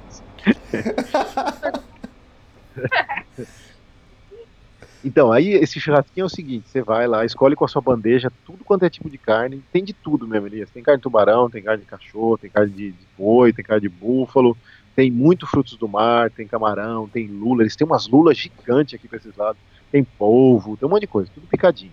Aí você escolhe o que você quer, é por quilo. E aí a gente escolheu, acho que meio quilo de carnes variadas lá. E aí você tem direito a uma salada ainda, e ainda acompanha uns cogumelos. E aí o cara vem na tua mesa, que tem um buraco no meio da mesa, não muito grande, aí ele encaixa um vaso, parece um vaso de planta, encaixado naquilo lá, só que não tem planta nenhuma dentro. Aí dentro daquilo lá ele põe os carvão, pegando fogo já, Aí por cima ele põe um, uma chapa furada, tem um espaço que a água fica fervendo ali. A gente tem foto. Sopa, é. Aí você joga os legumes nessa água para cozinhar, tipo uma sopinha. E em cima você põe na chapa a carne, né? Daí ele fica tipo um churrasco. Então você faz um churrasco uhum. e uma sopa no mesmo, no mesmo balde ali, meio esquisito, mas funciona bem. Eu achei legal, cara. Tinha que levar essa ideia pro Brasil. Porque... É tipo um fundi, mas é um churrasquinho no fundi, na verdade. É legal, porque assim, você pode preparar seu próprio churrasco na sua mesa, sabe? Tranquilo ali, vem a cervejinha. Só sei uhum. que não, não, não é caro. Eu acho que ficou 40 reais para nós dois esse churrasco completo. E ainda acompanha uma massinha lá, uns noodles. E isso com mais duas cervejinhas. Foi aquele dia para dar um relax, sabe? Tava numa cidadezinha mais estruturada. Não achei caro, não. 20 reais por pessoa, não, né, com frutos do mar, com os negócios bem servidos, sabe? Não ficamos com fome, não. Aí depois daí a gente continuou, já falou, ah, vamos ficar mais um pouco no Laos, porque é barato, é seguro, tá bom, tá gostoso, é bonito, né? Aí a gente foi sentido Rio Mekong, foi margeando até ir à próxima cidade onde tinha outra ponte da amizade para a gente atravessar para Tailândia, chama Savannah Cat. Lembra dos Thundercats, né? Thundercat. Não, Savannah Cat. e aí a gente assistiu um dia, a gente falou, ah, meu, a gente tá no Laos, cara. A gente, porra, vamos tentar. Não tá chovendo, é temporada seca, né? Vamos ver qual que é então de pegar umas estradas paralelas aí, para ir mais no meio dessa natureza, uma natureza tão bonita ali. Aí eu olhei no GPS, eu uso o Osmand, né? OSM, AND, e o sinalzinho de mais é um GPS muito bom que funciona offline. A gente antes usava ele sem pagar, aí depois de um tempo a gente decidiu pagar para ter todos os mapas que a gente quiser e ainda mais um, acrescentar umas coisas e funciona muito bem. E aí ele dá essas estradas paralelas. Aí eu falei, vamos, vamos tentar, né? Meu, assim, quem quer aventura é o Laos também, estrada paralela. Cara, tava destruída as estradas ali. Vários trechos a gente teve que empurrar hum. por dentro de hum. rio a bicicleta, ou teve que empurrar porque não tinha condição de pedalar, vários trechos com areião mas uma natureza em volta, assim, que parece que você tá entrando, assim, naqueles filmes do Indiana Jones, sabe? Só uhum. que, meu, a gente levou um tempão para fazer, tipo, 20 quilômetros, sabe? Então a gente falou, ah, valeu pelo... para saber como é que é, mas um dia só também, porque os outros dias, aí não dá. E aí você vê aquelas casas altas, eles têm umas casas que parece uma casa que tá andando, andando de perna de pau, sabe? Tá lá no alto a casa, porque é uma região muito plana, alaga muito, eles têm muita plantação de arroz aqui para esses lados, né? Ah. Então eles. Foi legal porque a gente passou nessa. Hã? Palafitas, é isso? As casas? É, isso, isso, isso, isso. Eu não escutei você digitando. Né? Tá muito.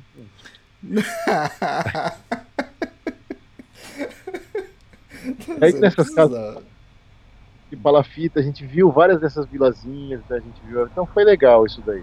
E antes de chegar em Sapanaquete, a gente passou num templo budista grande, que tem no, no sul do país, que eles acreditam é um ponto de peregrinação. Vem muita gente, budistas dos outros países, inclusive, para lá para peregrinar.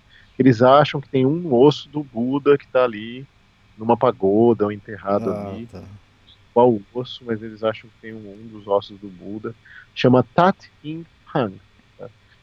não sei. E aí em Savannah Cat, a gente nunca cruza a fronteira normalmente no mesmo dia que a gente chegou na cidade. Porque, pô, pra você cruzar a fronteira depois de um dia inteiro pedalando, fronteira tem burocracia, sabe? Você tem que trocar dinheiro. Então, às vezes você chega 4 horas da tarde, cansado, pra você cruzar uma fronteira, a gente prefere dormir nessa cidade fronteiriça, e aí normalmente a gente não acampa em cidade fronteiriça, porque as cidades tem mais risco de golpe, roubo e tudo mais essas cidades de fronteira, porque tem muito trânsito de turista, às vezes tem alguma coisa legal, tem, tem pode ter de tudo, né? Então a gente prefere ficar, a gente ficou numa espelonquinha em Savanaquete, e nessa noite aconteceu um negócio engraçado, assim, a Flavinha não estava muito bem, deu um piriri nela. Depois do, uhum. depois da família a gente tinha tido mais umas canganchas, sabe? Mas aí esse dia, não sei o que deu lá, tipo, alguma comida do Laos, eles é, usam muito tempero. café da manhã, né? A gente comeu o café da manhã o quê? Café com torresmo. Ah, é verdade. Esse dia de manhã, Elias, a gente passou numa banquinha e comprou um cafezão gelado daquele de 500ml, com leite condensado, tudo. Aí eu vi uns torresmos, né? Puta, me deu uma vontade. Eles têm torresmo aqui. Falei, puta, deu uma vontade de comer uns torresmão, né? Aí, pô, você comeu. Acho que a gente comeu um saco de 250 gramas de torresmo cada um no café da manhã. Aí acho que deu uma soltada na tripa dela. Não, mas ela... acho que devia estar estragado. Que ruim, mais ruim. Assim. E aí, eu passei acho que o dia inteiro, assim, como o Thiago ainda comeu mais alguma coisa depois. Aí chegou a noite, tava na hora de jantar, a gente não tinha comprado nada pra janta. Falei, ah, vamos num restaurantezinho aqui na frente, a gente janta e volta, né? Eu falei, ah, um combinado o dia inteiro, né? Melhor eu ir, né? Qualquer coisa eu como um pouquinho e volto. A gente chegou no restaurante, acho que era nem um quarteirão, assim, do hotel, né? É. Thiago pediu os dois pratos lá. Mas eu sentei assim, acho que começou a minha pressão baixar, acho que eu falei, minha barriga começou a fazer aquele barulho. Eu falei, meu Deus, vou ter que ir banheiro aqui, aí não tinha banheiro lá. Eu ter que voltar pro hotel correndo, vou deixar comida aqui que eu não vou conseguir comer. Aí eu olhava pro Thiago, eu comecei a ficar meio. Dois Thiagos, assim, a visão começou a ficar meio dupla, assim. Falava, Thiago, vou precisar voltar, vou precisar voltar. E aí falei, vou desmaiar aqui. Eu falei, não, Thiago, você vai. Aí eu falei, Thiago, você vai voltar comigo pro hotel, porque se eu voltar pra sozinho, eu vou cair no meio da estrada. Então, eu não sei se ela ficou ansiosa, se ela ficou nervosa, sei lá, deu uma crise de ansiedade nela, ela teve um mini piti ali. Teve um mini piti eu ali. nunca vi isso, né? Eu nunca tinha visto isso, né?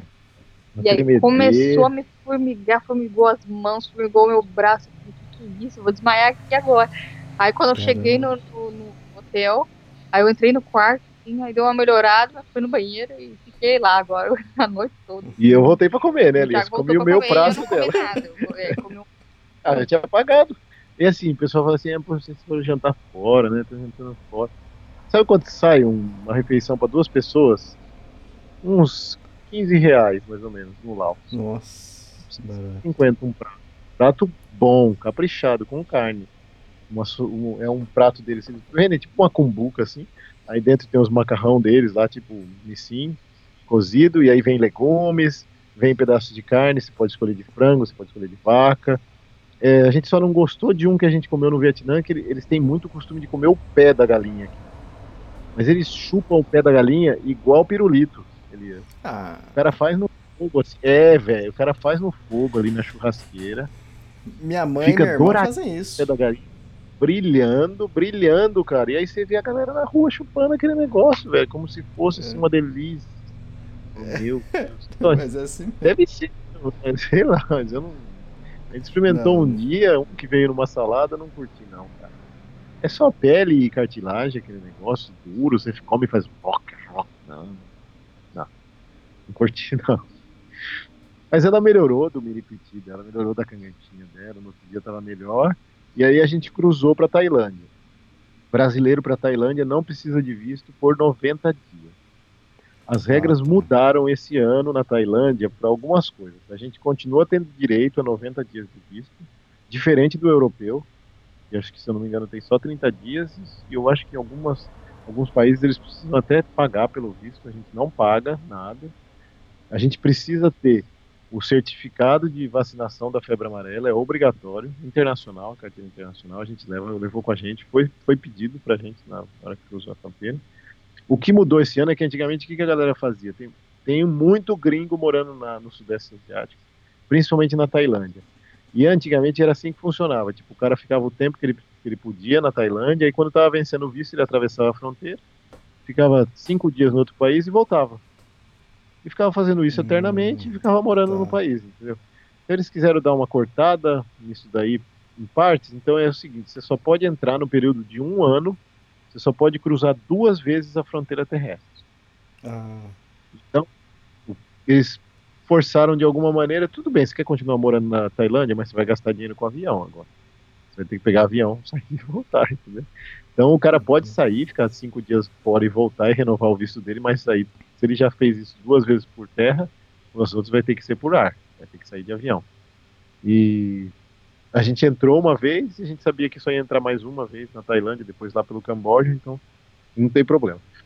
É, só que a gente não sabia que era proibido cruzar essa fronteira pedalando. É uma ponte da amizade, mas essa ponte da amizade você não pode, essa especificamente que a gente estava, não pode cruzar pedalando. A gente chegou lá, o cara carimbou nosso passaporte, hum, e aí demos saída do Laos, entendeu? A gente entrou na terra de ninguém. Você não tá nem no Laos e você não tá nem na Tailândia. Você tá, você tá cruzando a ponte. Na hora que eu fui cruzar a ponte, o policial, não, não pode. não pode. Falei, mas e agora?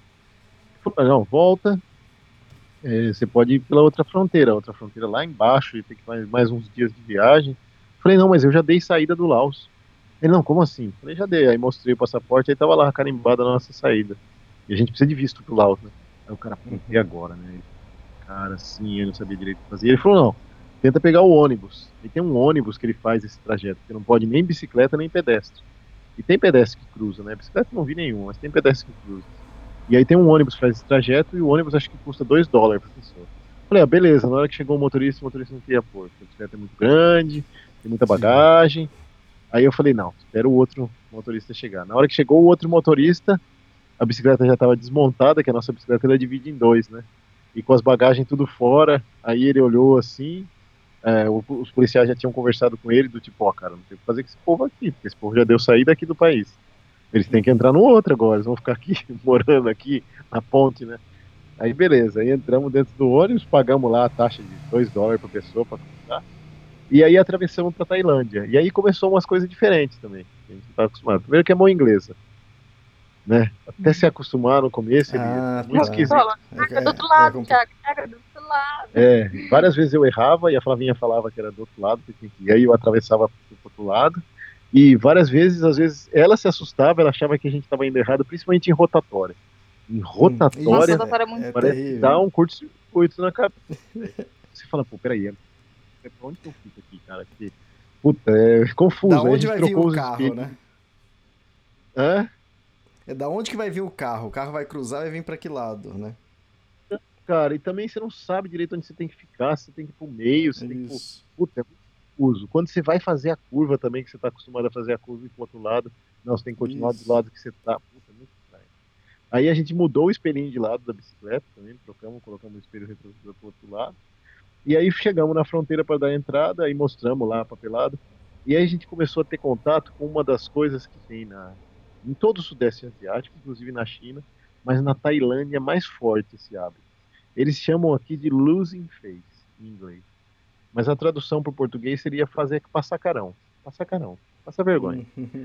Eles não gostam nem deles passarem vergonha e nem de fazerem ninguém passar vergonha. Só que fazer passar vergonha para eles é coisas que seriam muito simples para nós e para o mundo ocidental em geral. Mas tipo assim, você falar é. que não sabe, você pergunta, tá, você sabe onde é tal loja? Vai falar, ah, não sei. Tipo, eles não, esse não sei é como se estivesse tipo, passando vergonha por não saber. Então ele inventa, tá. ele fala, ah, é pra lá. Ah, vou, tipo, você sabe por que, que eu não posso andar de bicicleta? A pessoa dá risada, disfarça. Ela é, dá uma volta pra, toda ou pra falar alguma coisa, só pra ela não falar que ela não sabe. Ela não consegue falar, eu não sei. E é isso aí geram situações muito bizarras, Elias, e parece mentira. Imagina. Mas é que tem gente que perguntou isso e a galera falou, ah, eu não percebi muito. Falei, talvez você não percebeu porque você não prestou tanta atenção, mas começa a reparar. E aí a gente percebeu que a gente já tinha visto isso na internet também, tinha achado muito engraçado. A gente falou, ah, vamos prestar atenção, não é possível, cara. E aí a gente chegou para cruzar a fronteira, e aí teve que mostrar a carteira internacional de vacinação, que está escrito em inglês e português. Da febre amarela. Da né? febre amarela. Aí beleza, na hora que chegamos na fronteira tinha um tiozinho, e aí o tiozinho não sabia inglês. Né? Mas ele não vai falar que ele não sabe inglês, porque ele não pode passar vergonha, ele tem que saber. Então ele começou a olhar o certificado de, de vacinação de ponta cabeça, Elias. E aí ele fingia que anotava umas coisas no papel. E aí depois ele falou ok, ok, e a gente já sabendo, a gente nem falou uhum. nada, sabe? Tipo, ah, tá é. errado. Não. E aí fica tudo certo. Então, na verdade, se você você não pode pôr eles contra a parede. Você vai pedir informação, Elias, na rua, tipo, onde que fica tal loja? Como que vai para tal rua? O cara não vai falar, não sei, nunca, nunca. Ele vai, ele vai te mandar para algum lugar. Ele vai falar, não, vai reto aqui e vira direito. Ou então, vai ah, vai, pro outro lado, reto. Mas... Tá lá. É, mas e é pro outro lado, às vezes, cara, e você vai, aí você chega e pergunta para outra pessoa, e se a pessoa não sabe, é lógico que vai ter uma pessoa ou outra que vai te mandar a situação, vai te mandar pro lado certo, porque ela sabe. Mas as que não sabem vão te mandar para algum lugar, não vão te mandar tomar no cu. Vai para algum lugar. É, e tem situações que são, são bizarras. Às vezes você vai entrar numa loja, você quer pagar no cartão. Aí você pergunta, aceita cartão? Aí ela também, não, tipo, aceita, só que ela não pode falar que não, que, que não aceita, hum. mas ela não sabe mexer. Então ela fica meio assim, é... Tipo, daí não fala não, também não fala não sei. E aí, então aceita dinheiro. Aí ela, ah, tá bom, dinheiro sim. Então é. É, você, você tem que começar a treinar o feeling pra você ver que a pessoa tá querendo escapar de uma situação que para uhum. eles é constrangedora, né? É muito bizarro isso daí, muito bizarro. O país é monarquista, a gente não sabia, é uma monarquia constitucionalista, ah, tá. com as particularidades legais dela. A gente não vai entrar muito em, nesse assunto aqui no podcast, a gente vai falar depois, quando a gente sair do país, a gente pode falar algumas coisas. Mas aqui, parede, assim, o pessoal fala que é tudo muito controlado nesse sentido, então a gente prefere não comentar sobre algumas Sim. peculiaridades. E aí a gente entrou nessa cidade que fica logo depois da fronteira, chama Mukdahan. Lá a gente ficou num, num guest house para se adaptar ao país, para trocar dinheiro, para sacar dinheiro, para fazer o nosso trajeto sentido Camboja, que é e continuar descendo pelo sul, mas agora dessa vez um país com muito mais infraestrutura, muito mais é, estrada, 7-Eleven para todo lugar, que é tipo umas lojinhas de uns mini shoppingzinhos assim que Nossa, tem de meu paraíso aqui é o Seven Todo lugar que você vai já tem supermercadinhos, tem uns preços razoáveis, assim, tem que dar uma garimpada, mas tem lugar que acha. E aí dessa vez, sentido sul, foi a primeira vez que eu levei a Flá num motel, ele. Na olha, Tailândia, olha foi que chique. Cinco Meu anos juntos. cinco anos juntos. Foi a primeira vez que eu levei a Flá no motel. Ah, Elias, não conhecia a Flá, eu já tinha meu apartamento, né? Já tinha Sim. minha casinha, já morava em algum lugar, ou tinha, eu alugava, na verdade, um cafofinho em Taubaté. depois em São Paulo eu tinha meu OPzinho, então, então precisou. Assim, ou quando a gente viaja, viajava junto, ficava num hotel, né? E aí dessa uhum. vez aqui na, no, na Tailândia, as hospedagens mais baratas, é um país um pouco mais caro do que os outros do Sudeste Asiático. O lugar mais barato que se encontra são os motéis de estrada, né? E é um motel estilo motel nosso, não é um motel estilo motel americano, né? Que é um motor ah, hotel. Ah, tá. né? Isso. Estados Unidos não tem aquela conotação tipo de namoro, para não falar outras coisas. É... é que a diferença, você sabe qual é a diferença de hotel para motel, né? É que de hotel é com H, então é hospedagem, e motel é com M, que é pra. É, é pra mimi. É pra mimi. É mimi. Isso, ainda bem que vocês entenderam. Mas aí a gente, aí a gente falou assim, bom, Flá, o que a gente, que, que a gente tem feito, Elias? Normalmente a gente pega um quarto assim mais afastado. E se a gente nota que pode ser que tenha a galera pode ser que seja muito animada, ou pode ser que tenha muitos sons ambientes, a gente está usando nossos tampão é, auricular, né? Ah, Põe o tampão, sim, sim. mas normalmente tem um gritinho ou outro só lá, uns barulhinhos, mas é fácil. Né? O gente chegou, acho que era 4 horas da tarde. Falei, nossa, mas começou cedo, hein? É, 4 horas da tarde, uma gritaria, mas depois passou também. Passou a noite e não teve nada, né? Não, é, tranquilo. Chegou. E assim, você fala, ah, mas quanto que é o preço de um motel lá? Normalmente, se você. Porque lá o motel funciona igual o nosso também. Você paga pelo tempo, acho que 3 horas são 7 dólares, 6 dólares, mas aí a gente paga a diária, né? A gente fica, vai dormir, né? Ah, sim, Normalmente sim. são 10 dólares. A gente paga muito 10 barato. dólares.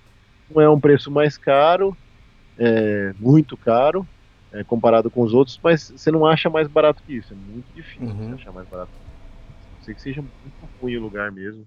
Aí é, você paga até 8 dólares, mas mais barato do que isso, não. E a média é normalmente 12 a 15 dólares. Aí é os que você mais encontra. Mas a gente dá uma carimpada normalmente, pede, pede o quarto sem ar-condicionado, pede só com ventilador, e aí fica uns 10 por pessoa. E aí a Flá, foi a primeira vez que eu levei ela no, no motel, na Tailândia. E aí a gente falou, bom, o que, que tem até chegar no Camboja? Porque também só pegar estradão, Elias, e não conhecer nada, assim, Sim. não é muita nossa pegada, né? Aí eu vi lá pelo GPS, vi pelo Google, de uma cidade que chamava Cidade dos Elefantes. Essa, Vila dos Elefantes, né? Beleza, então vamos mirar para lá. E a gente vai indo e depois de lá a gente desce pro Camboja. Não ia desviar muito da nossa rota, né? A rota toda, essa, essa parte da Tailândia dá uns 400 quilômetros no mar. É, só que a gente também foi para lá pensando que era tipo um santuário, alguma coisa assim que eles cuidavam, né, do elefante. Mas na verdade é. não era bem isso. Logo hum. antes de chegar nessa cidade, ela chama ba, Banta, Bantaklan. Bantaklan. Ban normalmente eles usam para vila, então a cidade chama-se Taklan. Então eu falei, ah, vou dar uma olhada nos reviews no Google, vou dar uma olhada no TripAdvisor, o que, que a galera fala, né? E aí tinha a galera daqui, da região, fala, ah, é legal, muito elefante, tem as, as traduções, né? Muito elefante tal, tem um show, muito legal. E aí a galera gringaiada que comenta, os europeus principalmente, todos falando que não é um lugar tão legal, que os elefantes são todos de cativeiro. E aí eu falei, hum, não é bem o que a gente está esperando, né? Mas aí, Elias, tem toda uma história no lugar, sabe? Isso é um exercício que a gente tem tentado fazer, que é ir para o lugar sem julgar baseado no nosso no que a gente carrega do lugar onde a gente nasceu e foi criado. Tentar chegar sim, lá sim. e encarar aquilo de maneira aberta no contexto daquele país, daquela estrutura social, daquela cultura. Eles têm outra realidade, eles têm uma história por trás daquilo. Então tem uma população que vive nessa cidade que desde a época de, sei lá, dos outros imperadores que passaram por aqui, que eles do, domestificam e adestram elefante. Esse elefante era usado para agricultura, depois foi usado para guerra, era usado para desfiles reais. É, e atualmente ficou meio que reservado à indústria turística, porque hoje em dia tem trator, então você não precisa mais do bicho para agricultura, não tem mais guerras, vai usar elefante, né? os caras usam tanque, né? Não, não tem mais muita coisa de. ninguém mais fica andando de elefante por aí, assim, tipo, o meu carro, né? Então eles alugam para turista mesmo. Então ainda continua movimentando isso por causa do turismo. E tem um show de elefante no lugar e você paga por isso. Aí, bom, vamos com a cabeça aberta. A gente chegou lá, chama Cuia essa população que tem lá. É um povo que é um povo originário dessa área aqui. O vilarejo é bonitinho, é arrumadinho, tem muito elefante ali. Muito elefante andando nas ruas. com os caras em cima, com os donos. É, os elefantes, o, o, cara tipo estaciona na garagem da casa dele, o elefante, sabe? Cria como se fosse um, um animal de estimação. Mas a gente sabe que esse elefante, ele não foi adestrado é, só no carinho, na cabeça e cafuné, né? Esses, uhum. esses elefantes, para eles serem adestrados, eles ficarem tranquilos, eles sofrem quando são crianças, é, os caras espetam eles, machucam. É, então, o bichinho sofreu para ficar ali preso. A gente viu muito elefante é, preso com corrente para não fugir. Então, são animais de cativeiro. Mas, assim, a gente não foi no show, porque a gente não acha legal esse negócio de show com elefante, ver os elefantes tacando dardo, aquelas coisas. A gente foi no museu, tem um lugar para entender a história desse povo, entender a cultura que tem ali por trás de tudo isso aí. Eu achei que valeu a pena da parte cultural. Uhum, Mas para quem vai passar por ali quer ver um santuário de elefante, ou não vai ver isso. Pessoa pode tá. ser que fique até triste, porque vai. Os elefantes são com têm uma aparência saudável. Eu não sou entendido de elefantes, né? Mas eles têm, assim, são todos gordos. É, eles não separam os filhotes da mãe, não. Eu ia falar, todos são gordinhos, mas porra. São saudáveis, é gordinhos. É. é o que a Flávia não, não separa, né? É, todos que a gente viu assim, que tinham filhotes, os filhotes estavam com a mãe, eles não separavam os filhotes. É. Assim, dá dó, porque vê que muitos estão correntados e tal. Mas é difícil, né? Mas a gente, lógico, a gente não incentivou isso, então a gente não pagou pra ver show, não, não contribuiu, né, pra, vamos dizer assim, turismo exploratório dos animais. Mas a gente foi lá para ver, né, a parte que, que podia ver, assim, como seria essa vida dessas pessoas com os elefantes. É, para entender um pouco. Faz parte da história do país isso daí. E o museu, deu o museu, a gente é. né, pagou para entender pra a história. entender a história ali no museu, né. E beleza, ficamos um dia lá só. A gente tinha pensado em ficar dois dias se fosse muito legal, mas é isso, né? Você fica meio assim, ver os animais presos. Né? Aí ficamos só uma noite, dormimos lá num, num lugar lá uma espelunquinha lá. E aí no outro dia a gente desceu para uma cidade que chama Surim, ele tem mais embaixo, que é uma cidade um pouco maior. A gente tentou um warm showers, não deu certo. Aí a gente tentou um templo budista. É, falamos, ah, vamos tentar um templo budista, né? Ver se funciona. A gente escuta tanta história de gente que fica em templo budista na Tailândia. Tailândia não tem mina, já é um país mais estruturado, tudo. Mas não tinha monge na hora lá pra gente perguntar, só tinha uma, uma moça, ela ela ficou apontando pra gente, tipo, ir mais pra frente, que era melhor, eu entendi o recado, tipo, ela não podia falar que a gente não podia acampar ali, ela não ia falar que não, pra, pra não me deixar sem graça, é maluco. Sim. Mas eu falei assim, a gente pode acampar aqui, ela falou, that way, right, não sei o que, eu já entendi, entendeu? Ela não quis falar que não. E aí, você não pode, e aí eles falam pra... cidade tem um é, e aí, tipo, você não pode, é, o que, que você faria num país tipo, nossa, o Ocidente, a galera chega e fala assim, mas peraí, é sim ou não, sabe? Você quer uma resposta mais direta. Mas é essa pressão neles pode gerar comportamentos desagradáveis. O cara pode deixar no vácuo sair andando. Então você tem que simplesmente agradecer. Eles são muito sorridentes, os tailandeses, eles são gentis. E é o jeito deles, assim, é uma diferença cultural, né? Então eu agradeci, eu entendi o recado, tipo, ela provavelmente não sabia nem para onde me mandar. tipo, ela não podia falar, vai embora porque não queria deixar de sem graça. E a gente saiu, né? E aí a gente achou um, um guest house. E nesse dia, antes de achar o, o guest house, ainda a gente estava saindo assim na estrada e dois irmãos pararam um carro e desceram. Aí a gente ganhou uma garrafa de mel deles, que eles tinham trazido do Laos, eles eram da Tailândia. Irmãos lindos. E uhum.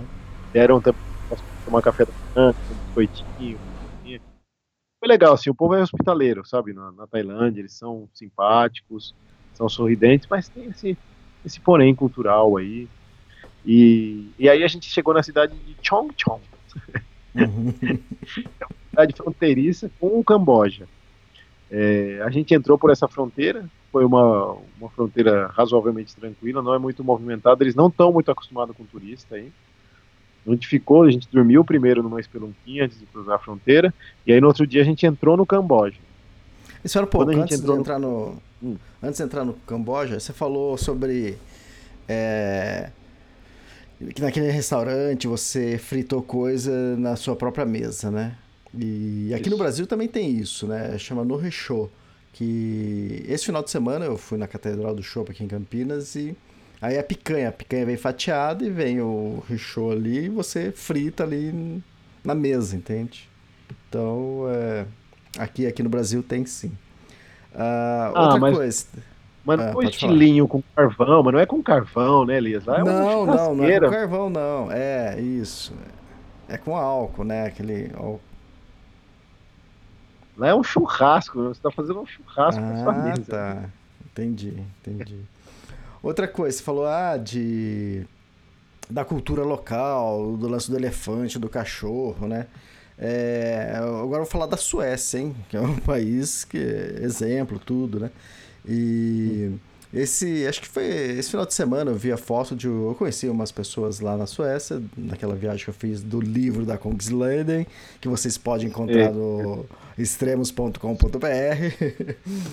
e.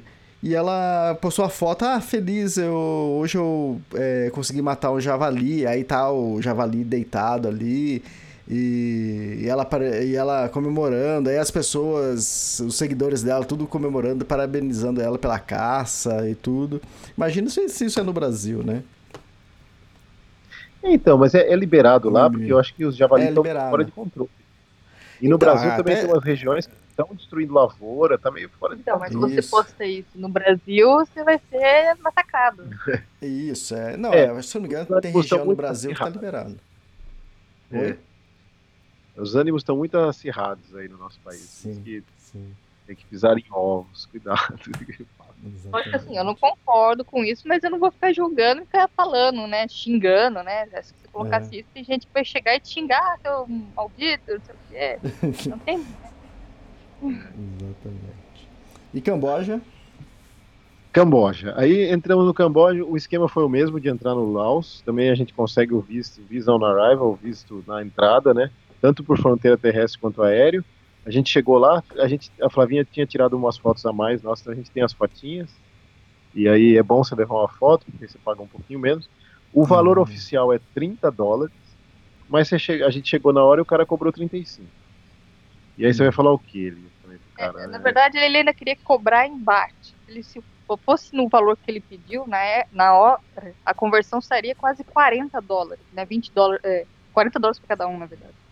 E aí a gente falou, não, mas em dólar. Aí ele falou, ah, 35. A gente falou, ah, fez as contas na cabeça rapidinho, então a gente falou, ah, vamos pagar os 35, é. apesar do oficial ser 30, né? A gente acabou pagando 35 por ser mais em conta. É, bate é o dinheiro da Tailândia. Tá. Ele pediu esse pagamento em dinheiro da Tailândia. Aí eu falei, não, peraí, se eu pagar em dinheiro da Tailândia, eu vou estar levando um prejuízo maior ainda. Eu tinha dólar, falei, eu pago em dólar, guardo esse dinheiro da Tailândia comigo, porque depois a gente ia entrar de novo na Tailândia, né? Uhum. E aí paguei. E aí, é a taxazinha da, da corrupção mesmo. Sim. Mas são países muito pobres, Elias. E aí você fala, putz, tá bom, vai. Vou arrumar uma confusão numa fronteira, que eu não Sim. consigo nem falar o idioma, tô aqui no. Ah, pagamos lá os 35, então só nessa foi 70 dólares, né? Nós dois para entrar no país. Foi um dia aproveitando, longo. Dia, gente... Aproveitando que você está entrando no Camboja, fazer a pergunta que eu acho que deve ser direcionada para Flávia, né? Flávia, quantos países até agora? Foi 30. 30? 30 Caramba, países. hein? 30 países. Legal. É, números é com ela. Números é com ela. Aí, bom, aí entramos no Camboja e foi um dia longo, sabe? Eu tinha, não pensei que ele fosse ser tão longo. Porque a gente entrou e a fronteira foi demorada. O cara quis conversar, ia do Brasil, aí não sei o que, aí demora, aí espera, aí não sabe direito fazer com passaporte. Aí deu o visto e deu um visto de 30 dias pra gente, pra gente ficar no Camboja. E perguntou mais ou menos até onde a gente ia. Eles, eles querem saber algumas coisas, assim. Porque é uma uhum. fronteira que muita gente faz esse negócio da Tailândia. O cara cruza pro outro lado para depois voltar, para renovar o visto dele da Tailândia, e não para passear na Camboja. E os caras querem que as pessoas vão passear no Camboja, para levar dinheiro para o Camboja. Então o que, que acontece? No, no Camboja, na Tailândia é proibido cassino, e no Camboja não. Então eles põem os cassinos nessas cidades fronteiriças do Camboja sim, também. Sim. Então tem uma movimentação ali grande tem uma movimentação grande de tailandeses ali. Os caras vão para o Camboja, nessa cidade fronteiriça, só para. Então demoramos um pouquinho na fronteira, pra, por causa de tudo isso. E aí entramos no Camboja. Aí de novo vem aquele choque, assim, que nem o choque que a gente teve quando saiu do, da Vietnã entrou no Laos. O Camboja a gente achou um país mais pobre até do que o Laos. Eu não sei qual dos dois é mais pobre, é considerado mais pobre, mas o Camboja é, chama atenção não só a pobreza, mas o baixíssimo nível educacional. E aí eu convido as pessoas que estiverem escutando o podcast, é uma história que vale a pena, é muito triste, mas vale a pena. É, dá um YouTube ou dá um Google e pesquisa História do Camboja e coloca Khmer Vermelho. Khmer hum. Vermelho é K-H MER, que é, o, é, a sigla porque Khmer é a população do Camboja, é o nome antigo da população do Camboja. E vermelho porque era o partido que se denominava comunista, né? Uhum. E que governou o país por quatro anos e depois manteve uma guerrilha nesse país por mais dez anos e os caras acabaram com o país ali. Assim, eles fizeram atrocidades assim que você não acredita. Cara. Foram exterminadas 3 milhões de pessoas, isso é oficial Nossa. registrado. É, a maioria das pessoas que eram, todas as pessoas praticamente que eram escolarizadas eram mortas, assim, pessoas com um nível com, com nível superior, todas eram eram mortas, se eram descobertas, médicos, enfermeiros, a não ser que fizesse parte do partido, do Vermelho, uhum. mas senão todas eram mortas, eram assassinadas. Depois que eles terminaram de assassinar essas pessoas, eles começaram a assassinar as pessoas que usavam óculos. Porque louco, o cara morri. tem cara de inteligente. É sério isso? Parece brincadeira, né? É hum. sério isso. Isso tá registrado, eles faziam isso. Quem usa óculos aí na vila? Ah, fulano, Beltrano, pá, pá. Eu sou, eu sou canhoto. Morri de novo. Então, canhoto é diferente, cara, também. Deve ser inteligente. Aí matava. e assim, não matava não matava, não matava no tiro, porque a bala é cara. Ah, matava das ah, maneiras mais baratas o possível com o que tinha na hora ali. Cavava um buracão, a mesma hum. lápide, né? Cortava a cabeça e caía é. da... Então matava com machado, com enxada, matava paulada. Assim, foi horrível o que aconteceu no país. Isso aí deixou marcas até hoje. Mas isso aí foi em 75 a 79. Foi agora. Tipo, 30 e 30, 40 anos atrás. Recente, e o partido, esse partido, ele finalmente ele acabou a guerrilha dele em 1990. Então não é tão longe, sabe? E essa geração dessa época, o que sobrou dessa, porque assim, ele pegou toda a população que vivia na cidade e ele falou: não, vocês têm que trabalhar no campo, parar com esse negócio de produzir, de não sei o quê, tem que voltar às origens, voltar ao que era, produzir coisa do campo, vida no campo. Tirou todo mundo da cidade mandou todo mundo pro campo. Em poucos meses não tinha mais ninguém na cidade. Todo mundo estava no Cara. campo, fazendo trabalho assim praticamente braçal de sol a sol, escravo. Morreu muita gente, muita gente. Muitas mulheres foram estupradas. Foi horrível o que aconteceu no país. Uhum. Crianças, eles matavam, eles seguravam a criança pelo braço ou pela perna e batiam as crianças nas árvores. Oh, porque era fácil. É verdade, tem tudo é, isso daí registrado. Da família matava a família inteira, por exemplo. Se o pai usava óculos, matava o pai, já matava a mulher, matava os filhos, matava todo mundo. Pra não ter alguém vivo que queira se vingar. É, matavam famílias inteiras, terminavam a família inteira. Então foi, foi horrível o que aconteceu no país.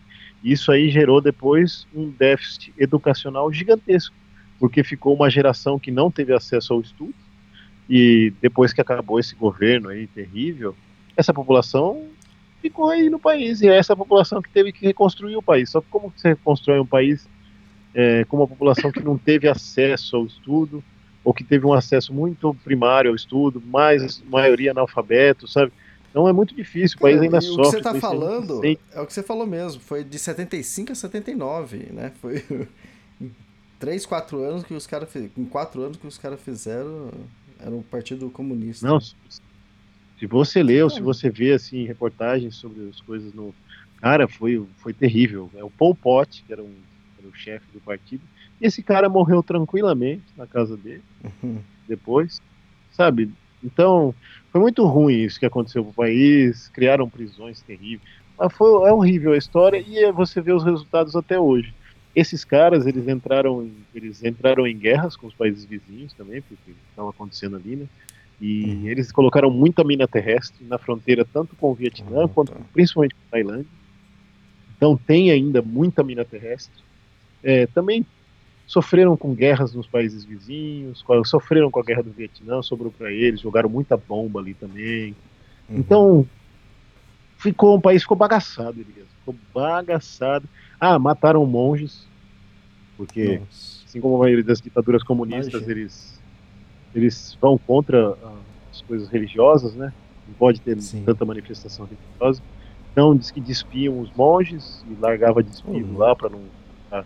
Ou simplesmente mataram, mataram muitos monges, destruíram muitos templos que tinham bonitos, coisas históricas, destruíram tudo, sabe? Então agora que o país está conseguindo se reconstruir, agora que está começando de novo, está voltando a ter o budismo, agora que está entrando uma galera também tem catolicismo, vem missionários, vem outras coisas também, não vou entrar nesse uhum. tema porque mas está se reconstruindo, mas você percebe, ali, você, a gente ia conversar com as pessoas e às vezes apontava o celular para o cara digitar quanto que era a conta, sabe? Na calculadora, uhum. eles não sabiam.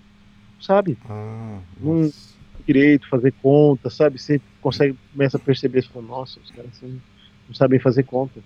Não, tem muita dificuldade, sabe? Muita dificuldade. Então, uma história muito triste que teve aí no, no país e, e, e a gente ficou um pouco inseguro, assim, também. Os lugares, às vezes, têm uma aparência muito muito feia, sabe? Alguns lugares. A gente falou, bom, vamos tentar acampar aqui, ainda mais com um país que tem ainda muito explosivo não detonado. Eles têm uma, eles têm uma suspeita de 6 milhões, tem lugar que fala 10 milhões ainda de, de minas e bombas. Então a gente falou, vamos. E a gente foi, uma das cidades que a gente passou, que chama Long Veng, foi o último reduto desse partido. A gente passou por essa cidade, que é perto da fronteira. Hum. Foi essa cidade que a gente dormiu no dia que a gente cruzou a fronteira. A gente andou uns 90 quilômetros esse dia, mais ou menos. Chegamos no final da tarde. E é o único hotel que a gente achou na cidadezinha. A gente ficou, a gente estava super cansado. E pagamos 15 dólares no quarto. Era um quarto bom, mas nem aproveitamos muito, né? Porque chamamos bagaçado para ele tomar um banho e dormir. Aí no outro dia, a gente falou: bom, vamos mirar Siam Rap. Siam Rap, escreve Siam Rap, é onde tem o templo é, religioso Angkor. É o maior templo religioso do mundo. Não é o Vaticano, não é nada dessas outras coisas. É lá. Uhum. Não é o Hall, não é não sei o que. Pelo menos eu, eu não sei. Dá, veja ele.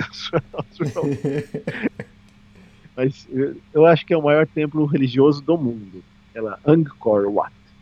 E aí a gente tinha a ideia de ir nesse lugar, porque é um lugar lindíssimo. Se eu não me engano, teve até coisa da, filme que foi gravado lá. É, o Tomb Raider, da Angelina Jolie lá. É, Tomb Raider foi gravado hum. lá. Tal. Ah, vamos lá para ver, o lugar é tão bonito. Outros amigos já tinham ido também, falaram para ir. A gente viu é, vários cicloviajantes fazem essa rota para passar por lá e fomos. Aí a gente foi numa. olhou no GPS e era longe, sabe, para fazer em um dia só. A gente falou, ah, vamos fazer em dois dias. Aí a gente passou numa cidadinha que chamava Sranui. E tem a foto tem a história. Aconteceu um negócio meio bizarro da nossa viagem aí. Ele... A gente falou, ah, vamos tentar de novo. A gente tinha tentado na Tailândia, dormir no templo budista, não tinha dado certo. Falou, vamos tentar no Camboja, ué. A gente passou nessa cidadezinha, não tinha hotel, não tinha nada, que não que a gente tinha visto, né? A gente falou, ah, vamos perguntar nesse templo aqui. A gente chegou no templo budista, um, um templo meio feio, com cara de abandonado, meio sujo, né? Mas tudo bem, né? O país é pobre, tem que entender o contexto, né? Aí entramos, né? Aí eu perguntei sobre o monge. Aí tinham duas casas assim com aparência de, de templo, assim, numa delas estava um monge lá em cima. Aí eu fiz o sim, ele não falava inglês, perguntei se ele falava inglês. Aí ele falou que não, e aí eu perguntei, fiz o sinalzinho com a cabeça e com a mão, sabe, de dormir. Aí ele entendeu, e ele falou que sim, podia dormir ali, não tinha problema nenhum. Ah, tá bom, ótimo, obrigado e tal. Aí eu fiz o símbolozinho de tomar banho, assim, tchá, tchá, tchá, no sovaco, sabe? Aí ele, aí ele apontou umas tinas cheias de água, assim, que tinha perto, falou que eu podia tomar banho ali mesmo. Falei, ah, beleza, o lugar é assim. E aí a gente viu que tinha outras pessoas que moravam ali também. Era muito estranho ali. Porque normalmente nos templos budistas ficam só os monges, cara. E assim, os caras têm um horário, eles acordam super cedo, fazem toda a cerimônia deles, de iniciar o dia e tal. E eles dormem cedo também. E eles meditam muitas vezes eles não podem ter contato com mulher, assim, contato muito perto, de tocar, nem de conversar. E tinha uma mulher tomando banho perto de um outro monge que estava meditando, sabe? Então estava muito, tudo muito estranho ali, eu achei tudo muito estranho no lugar. Mas eu não conheço tanto, não sou entendido do assunto, e o país é muito pobre. Falei, ah, é, é, essa galera não deve ter onde ficar também, e moram aí, aqui pelo tempo, tinha umas casinhas ali e tal. Tipo, virou uma vilazinha o templo. Né? E beleza.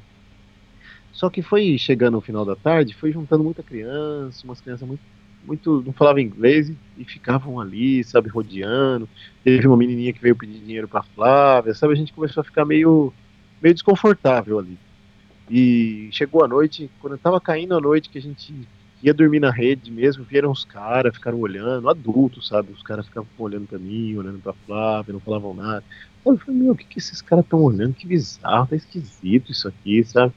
E aí veio, vieram dois policiais, que o monge deve ter falado alguma coisa. É um país ainda que não está tão acostumado com turismo, então a polícia sabe que tem turista. Eles vão lá, foram só para conferir o passaporte, saber se estava tudo bem, se ia dormir ali mesmo, falou que sim, eles foram embora. E aí, quando chegou mais tarde, que era na hora de dormir mesmo, tava aquela galera lá, eu já estava desconfortável. Falei, claro, como nós vamos dormir com esse povo tudo rodeando a gente aqui, lugar esquisito, né? Aí eu fui chegar mais perto do templo para ver ali como é que se dava por a barraca ali perto. Tinha um mini monge, é um rapaz, um garoto que estava estudando para sempre. Estava vestido lá de monge. Aí ele me chamou, falou: vem aqui, vem aqui. Na hora que eu cheguei, o cara me mostra o celular, ele fazendo uma vídeo, vídeo chamada, o cara do outro lado lá tirando o pênis para fora lá, fora. É, mostrando lá. Eu falei, que isso, cara? Aí eu, Elias, aí eu já perdi a minha jeito politicamente correto, né? Eu já tava estressado, já tava desconfortável. Aí mandei o monge tomar no meio do olho do cu dele, o mini monge lá, português mesmo, xinguei um monte, fiz sinal com o dedo, sabe? Mostrei o dedo pra ele. Falei, depois fiz sinal na cabeça que ele era maluco. Aí o galera em volta já viu que eu tava meio alterado. Aí coloquei as coisas na bicicleta. Então eu falei, vamos embora, vamos embora que esse lugar não dá. Já tava de noite já. Aí coloquei as coisas na bicicleta e chegou um rapaz que falava inglês. Aí eu expliquei a situação para ele, falei, olha, eu quero que você explique aqui pessoal que não tenho nada contra eles, nada contra o monge, agradeço a ele pela oportunidade de a gente dormir, mas que tem um rapaz aqui, o rapaz ali que tá vestido de monge, mostrando o celular, com o cara mostrando pinta ali, falei, não, isso aqui não é um lugar, tem alguma coisa errada nesse lugar, né, isso aí não é monge, né, desculpa, mas hum. isso aí não tem nada a ver com o budismo, né, Elias, não. E aí eu não tô confortável aqui, eu vou embora. O rapaz falou, ó, tem um guest house aqui perto, se vocês tiverem interesse, fica ali, uns 800 metros, um quilômetro, vocês voltam aqui pela rua, e vai estar tá ali pra frente, presta atenção, perto da escola, tal, não sei o quê. Aí a gente ligou as luzes da bicicleta e fomos embora. E aí, por sorte, então, a gente chegou, era um espelunquíssimo. Ah, Aproveitando, é, realmente é o maior templo é, do mundo, né? Tem 2 milhões de metros quadrados e foi construído em 1150. Ele era hindu no início, depois virou budista e hoje não é nada. Hoje acho que é aberto só para visitação. É, mas muitos lugares lá não pode ir nem de shorts as mulheres, ainda eles têm ainda e alguns. Tem uns pequenininhos, assim, é. mais escondidinhos, que o pessoal ainda acende umas velhinhas, não, é incenso, né? É, eles ainda põem é, as coisas, os adornos, eles ainda, eles ainda utilizam como... Mas não os principais são os é. adornos. Quando é cheio de turistas, você não vai é. ver praticamente ninguém rezando, meditando ali. Mas eles, alguns ainda, eles pedem para respeitar como se fosse, sabe? Mesmo sim, não, não sendo mais utilizado oficialmente. Aí, pô, aí saí, mas cheguei nesse espelunquinha, quanto que era o quarto? Ela falou, ah, 7 dólares. Eu falei, ah, 7 dólares, pro quarto, pelo amor de Deus. E aí eu fiquei pensando, Elias, pô, ainda bem que a gente tem essa opção também. Eu fico imaginando os, os viajantes que, às vezes, o cara viaja muito na... O cara não tá com grana, não tem grana. Ou ele come, ou ele dorme num, num, num quarto desse. E eu falei, pô, imagina um cara que não tem essa opção, esse plano B que nem a gente tem. Tipo, a gente optou por tentar o templo budista, e aí você tá mais tranquilo, porque se não der, você vai para uma espelunquinha de 7 dólares e dorme. Imagina o cara ia ter que se sujeitar, ficar num templo aí, com esse povo esquisito, com o mini monge, o mini monge tarado, ah, sai fora, né? Tá louco. Sim. É, fomos pro, fomos pro, era uma espelunquíssima, Tipo, é muito engraçado porque em muitos desses hotéis na, na Ásia Central, principalmente Laos e Camboja, a pia do banheiro, ela não tem. O tubo dela não vai para uma rede de esgoto. Não, o tubo dela cai ali no chão do banheiro e de lá escorre pro ralo. Junto Sim. com a água do chuveiro, que cai ali no, no chão do banheiro, escorre pro ralo. A descarga é só privada, mas ela não dá descarga, ela não tem água. Você tem que encher um balde, aí você joga para dar. Mas tá bom, vai, Elias. Pagamos 7 dólares escapamos do, do minimão estarado e tá valendo. Então, uma espelunquíssima, né? E aí no outro dia a gente seguiu para Siem Reap, que é essa cidade onde tem o templo. Hum. Aí a gente falou, porra, uma cidade grande. Eu tentei um warm showers lá, mas não deu certo. A gente falou, a gente tem que ficar uns dias a mais para conseguir conhecer o lugar, o gigantesco lugar. Não dá para você conhecer assim. E chegou num dia, no outro você já conhece, no outro você vai embora, aí você fica meio muito corrido, né? Nem descansa também. a gente tinha a ideia de fazer o passeio, comprar o ticket para três dias. Você pode comprar de um dia, três dias ou sete dias. Porque, como você falou, 2 milhões de metros quadrados é gigantesco o lugar, entendeu? Sim. Tem muita coisa para você ver, muito tempo. Aí eu falei, beleza, vamos pegar o, procurar um Airbnb. Eu pesquisei, pô, às vezes os Airbnb saem mais barato que Booking, mais barato que qualquer coisa. Aí achamos um Airbnb com um monte de review, review bom. O cara, a casa do cara ficava 2,5 km do, do ticket office, da entrada, lá, não da entrada, mas do lugar para você comprar o ticket por tempo. E tinha um monte de review bom. Falei, ah, vamos, né, Flá? Aí foi 10, 10 dólares por dia com café da manhã. Café da manhã bem servido. Aí fomos. Aí foi meio difícil de chegar. No meio do caminho, a gente achou um lugar lá que era um museu da mina terrestre. Landmine Museum, tem as fotos no, no Insta. E aí foi um lugar assim que é aí que a gente aprendeu várias dessas coisas que eu tô te falando, entendeu? De quantidade de explosivo que tem no Camboja, dessas minas terrestres que os caras do Pol Pot aí do governo colocaram. E aí foi um lugar legal da gente visitar, que é o Museu da Mina Terrestre, porque esse museu é administrado por um cara que é o maior especialista do Camboja em retirar mina terrestre. É, e esse dinheiro que ele utiliza da arrecadação, a gente pagou um pouquinho, acho que a gente pagou 5 dólares para entrar no museu, ou 4 dólares. E esse dinheiro da, que ele arrecada, ele arrecada para manter o museu e para ajudar todas as crianças e adultos que são vítimas de minas terrestres. Eles moram no fundo do museu e lá eles podem se recuperar do acidente e ainda eles dão aula para essa galera. Eles podem estudar, eles eles arrumam um emprego, alguns trabalham no museu, então é um trabalho muito legal que o cara faz, a gente foi pagou com muita satisfação, assim, e ainda aprendemos muito da história do que aconteceu nesse museu. Bom, chegamos lá em Siem Reap, na cidade, uhum. e aí é uma cidade que, assim, é tipo um favelão, o Camboja, assim, você saiu das ruas principais das cidades, o resto é tudo rua de terra, estilo, estilo favelão mesmo, assim, é meio bagunçado, muito pobre, assim, o país, mas ela já é uma cidade que tem muita coisa turística gente, perto, né? Esse Siem Reap. Então eles estão muito acostumados com o turismo. Já tem muito cara que fala inglês. Todo motorista de tuk-tuk que passa por você fica perguntando se você quer tuk-tuk, sabe? Todo uhum. taxista para e buzina, todo motoboy para e buzina. Então eles estão acostumados. Lá já tem supermercados, já tem é, bares, cafés, tem um monte de coisa. E aí a gente foi direto pro Airbnb. Foi meio difícil de chegar eu tive que parar num hotel para tentar conseguir uma internet. Os caras foram super solícitos. Mas a mulher do cara achou a gente. Ela viu a gente passando de bicicleta, viu que a gente não achou a casa deles. Ela, a casa deles era três andares. Ela viu lá de cima, ela desceu, pegou a motinha e foi atrás da gente e achou a Flavinha. Oh, a Flavinha me voltou me buscar dentro do hotel. Foi até engraçado, porque o Thiago saiu, assim, ele entrou no hotel. Eu fiquei segurando a bicicleta lá fora. Aí de repente veio uma mulher assim falando, excuse me, excuse me. Aí eu falei, ah, deve querer, porque muitas lá eles, eles, falam, tipo, hello, e já ficam assim, ah, onde você vai indo, onde você quer, ou, ah. né, porque às vezes querem te dar mototáxi, te dar tuk-tuk, mesmo você segurando uma bicicleta. E aí eu falei, ah, ela deve estar tá querendo só que, que eu, né, pegue uma carona, pegue uma coisa com ela. Aí ela, não, não, não, tipo, ela não falava inglês direito, aí ela pegou o celular, né, falou Airbnb, Airbnb. Aí eu falei, ah, deve ser o lugar que o Thiago tinha, uhum. né, feito o local. Aí ela pegou o telefone, uhum. eu falei com, com o cara no celular. Aí eu, era realmente isso. Aí eu fui lá dentro, chamei o Thiago e a gente foi seguindo ela até o, o Airbnb. E aí chegamos na casa, Bias, e assim, é uma casa de três andares. Imagina uma casa de três andares. É um casal uhum. com cinco filhos. No andar de baixo eles têm um, eles têm um, um lugar onde tem a mesa que todos almoçam, tomam café tudo ali, inclusive os hóspedes. E tem uma mini venda, é um mini mercado. O segundo andar é o nosso quarto e o terceiro andar é uma escola. Ele é motorista de tuk-tuk durante o dia e à noite, todos os, todos os dias úteis, de segunda a sexta, ele, ele volta para casa e trabalha das 5 às 7, dando aula de inglês de graça para crianças da comunidade. Uhum. Não só ele, como dois professores. Então, no primeiro andar, onde a gente guardou a bicicleta na garagem, ficam os alunos mais pequenos, tendo aula com o professor, estudo de graça. Uma aula com o professor. No segundo andar, na frente do nosso quarto, na porta do nosso quarto, a porta do quarto fica fechada, do lado, do lado de fora puseram uma mesa, uma, uma eles estão tudo sentado no chão e tem a lousa na parede.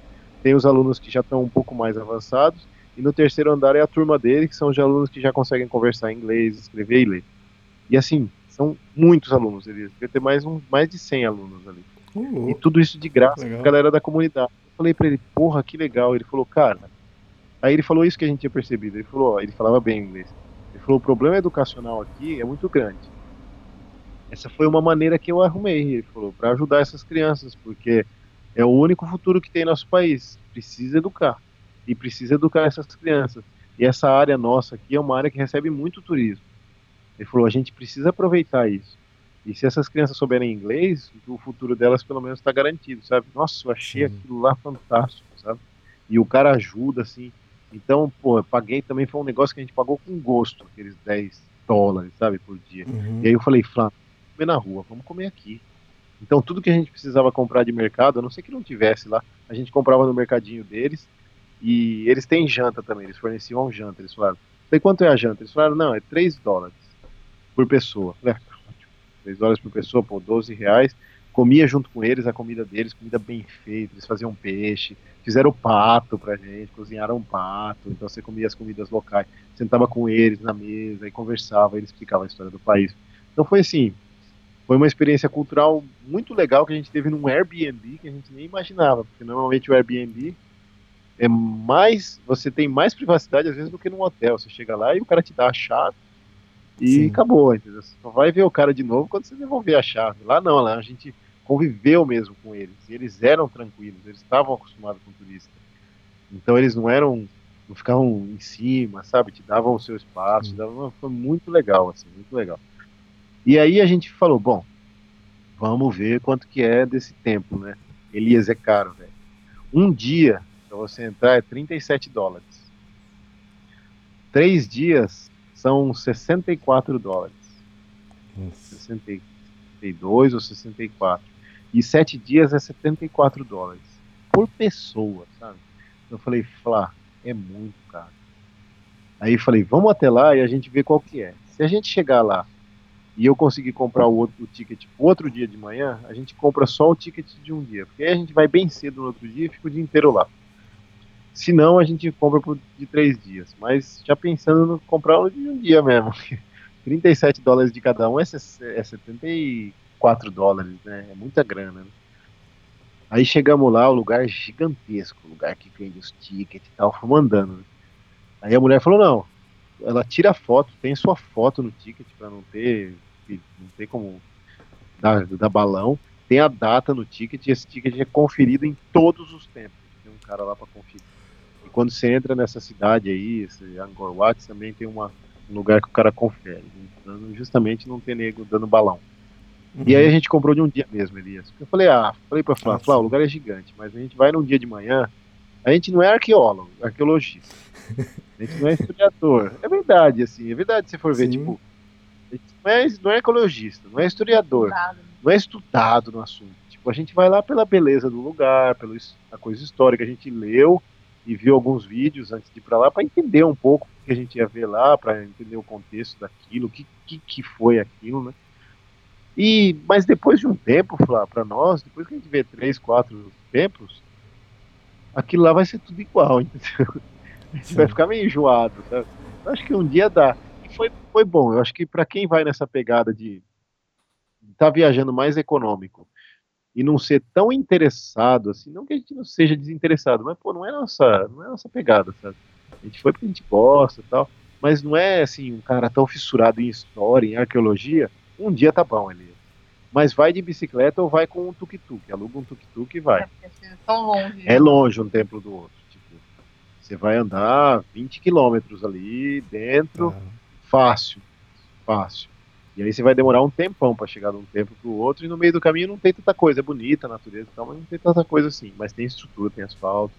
O lugar é bacana, é muito bacana, muito bem estruturado, lotado de turistas gringo, né? Tá tudo lado, principalmente europeu, mas valeu muito a pena. A gente gostou muito, a gente foi de bike, ficava uns 5 a 6 quilômetros na entrada da casa do, do Airbnb, e aí a gente ficou o dia inteiro lá. A gente não chegou tão cedo, tem uma galera que vai para ver o sol nascer, que é lindo.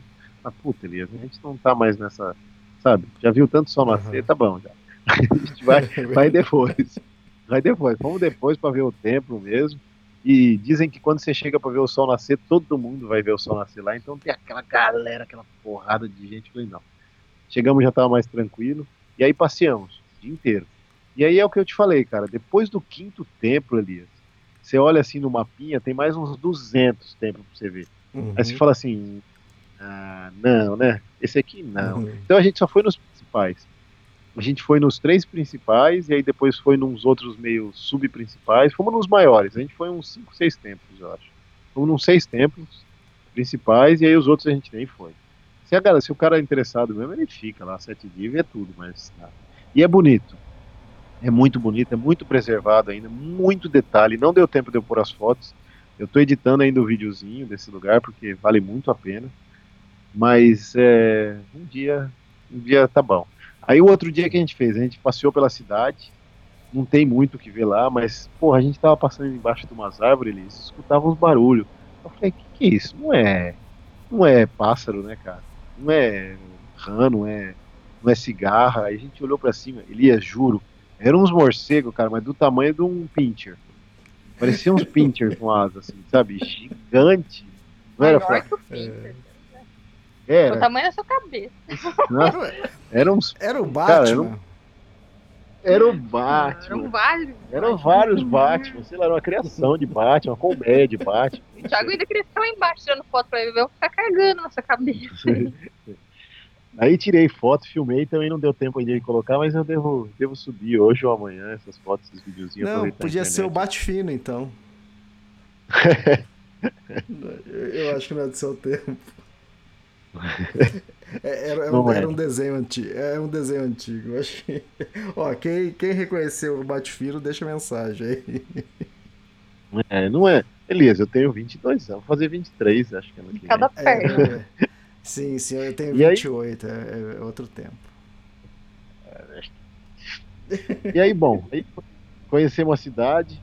Na cidade também tem pub street, tem umas coisas legais assim, tem umas ruas do barzinho, uma...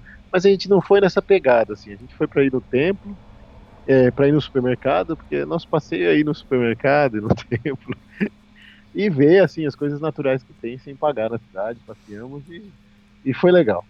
Aí beleza, ficamos outros dias, nos despedimos do cara. Depois eu até publiquei um, um vídeo, um, um textinho já na internet, já tem as fotos dele com a família, das classes, dos alunos tendo aula. Mas depois eu vou, vou tem uns grupos que eu faço parte na internet de WhatsApp, de, da galera que tá pedalando no Sudeste Asiático, eu vou fazer uma propaganda do cara, porque nesses casos vale muito a pena, sabe? Porque você tá indo lá para ajudar um cara que ele usa esse dinheiro do Airbnb para manter a casa dele e para dar aula para porra, sei lá quantas crianças que tem ali, cara, estudando inglês de Aham. graça, sabe? Achei, nossa, incrível. Legal. E, bom, aí já foi a- o, o ponto principal do, do Camboja. Falei, falei, ah, agora é mirar a Tailândia e, e vamos embora, né? E aí, da, Uhum. de Siem Reap até a fronteira com a Tailândia, em dois dias a gente fez. É bem plano. Então a gente mi- mirou Poipet. Quem olhar aí, Poipet é, é o, é um vilarejo de fron- é um vilarejo, é uma cidade, fronteira com a Tailândia, é uma cidade maiorzinha. Também tem cassino. Então a gente parou numa cidade no meio do caminho, dormimos numa espelunquinha, nada de especial. Depois seguimos para Poipet no outro dia. E aí essa cidade é uma cidade grande de fronteira. Tem cassinos grandes, tem hotéis grandes. Em todo hotel que a gente perguntava, Elias, 30 dólares o quarto. 30 dólares. Eu falei, porra, tá muito fora do normal isso aqui. Tá mais caro que Siem Reap, que é super turístico. Mas é por causa do cassino, né? Aí eu falei, vamos voltar um pouco na estrada. Aí a gente foi pra periferia da cidade. E aí achamos uma espelunquinha por 8 dólares o quarto. E aí ficamos nessa espelunquíssima também. Mas era tranquila, silenciosa, não tinha gritaria na noite. sabe? e aí é uma fronteira meio bagunçada para cruzar no outro dia. Ainda bem que a gente deixou para cruzar no outro dia. É aquela fronteira de que tem a mesma cidade dos dois lados, sabe? Tem muita população local atravessando, porque eles não precisam muito Ah, de, tá. Alguns Sim. deles vão só pro cassino, sabe? Então eles. Então a gente foi atravessando. E aí quando eu- eu vi, a Flá falou, meu, nós já estamos na Tailândia. Eu falei, opa, peraí, peraí, peraí. Não carimbei a saída, né? Do, do Camboja, não carimbei a entrada da Tailândia. Tô fu- E lá é crime isso daí, viu? Você vai pra cadeia. Os caras te pegam o passaporte. Sem você carimbar a tua entrada na Tailândia, o cara fala, ah, como que você entrou? Uhum. E aí é crime.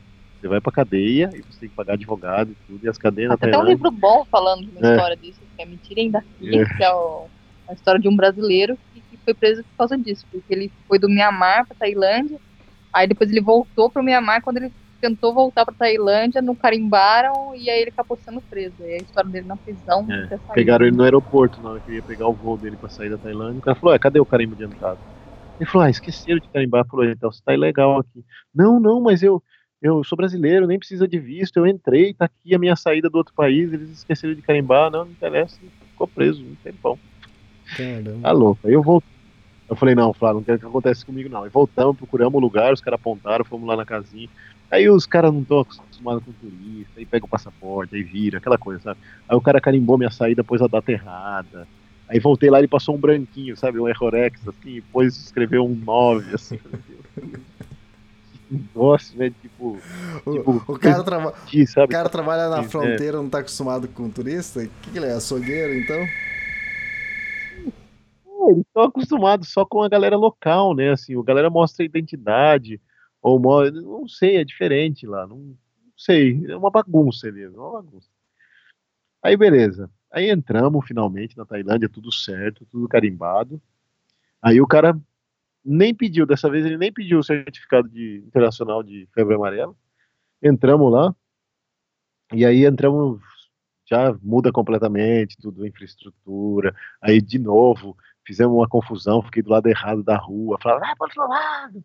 É aquela coisa que você está tá acostumado, né? De novo, o Camboja Sim. e o Laos é, é igual a gente dirige no Brasil, é só a Tailândia que é o contrário. E aí, beleza, aí estradão de novo e miramos Bangkok. E aí essa região aqui, Elias, da, do Camboja até aqui, não tem muita coisa turística. É estradão, e Bangkok, porque o que é turístico mais é o sul da Tailândia, né, que é onde a gente vai entrar depois de Bangkok, né, e Bangkok, a cidade de Bangkok. Né? E aí eu falei, bom, Flá, a gente já gastou muito, vamos começar, a gente fez algumas contas, a gente falou, apesar de a gente ter ficado em alguns couchsurfing, ter pagado hospedagem barata, tipo hotel barato, espelonquinha, motel, mas mesmo assim, é 8 dólares um dia, 7 dólares no outro, 6 no outro. E, cê, e a gente gasta mais ou menos isso aí, os dois, para comer um dia. Então a gente estava gastando uma média de 20 dólares por dia. Só que o nosso orçamento é esse, Elias, mais ou menos. Uhum, e aí, se você, se você gasta o orçamento tipo, em cima da, da lata, depois, toda vez que a gente compra uma passagem aérea, alguma, algum gasto extra, vai explodir, né? Então eu falei, não, a gente tem que gastar menos do que isso para voltar pro, pro orçamento normal, né? Sim. E não, que eu achei o nome do livro certinho. É Me Tirem Daqui, um relato de uma detenção, do Ilan Krugli Khan. Não sei falar o nome dele. Tem no Amazon.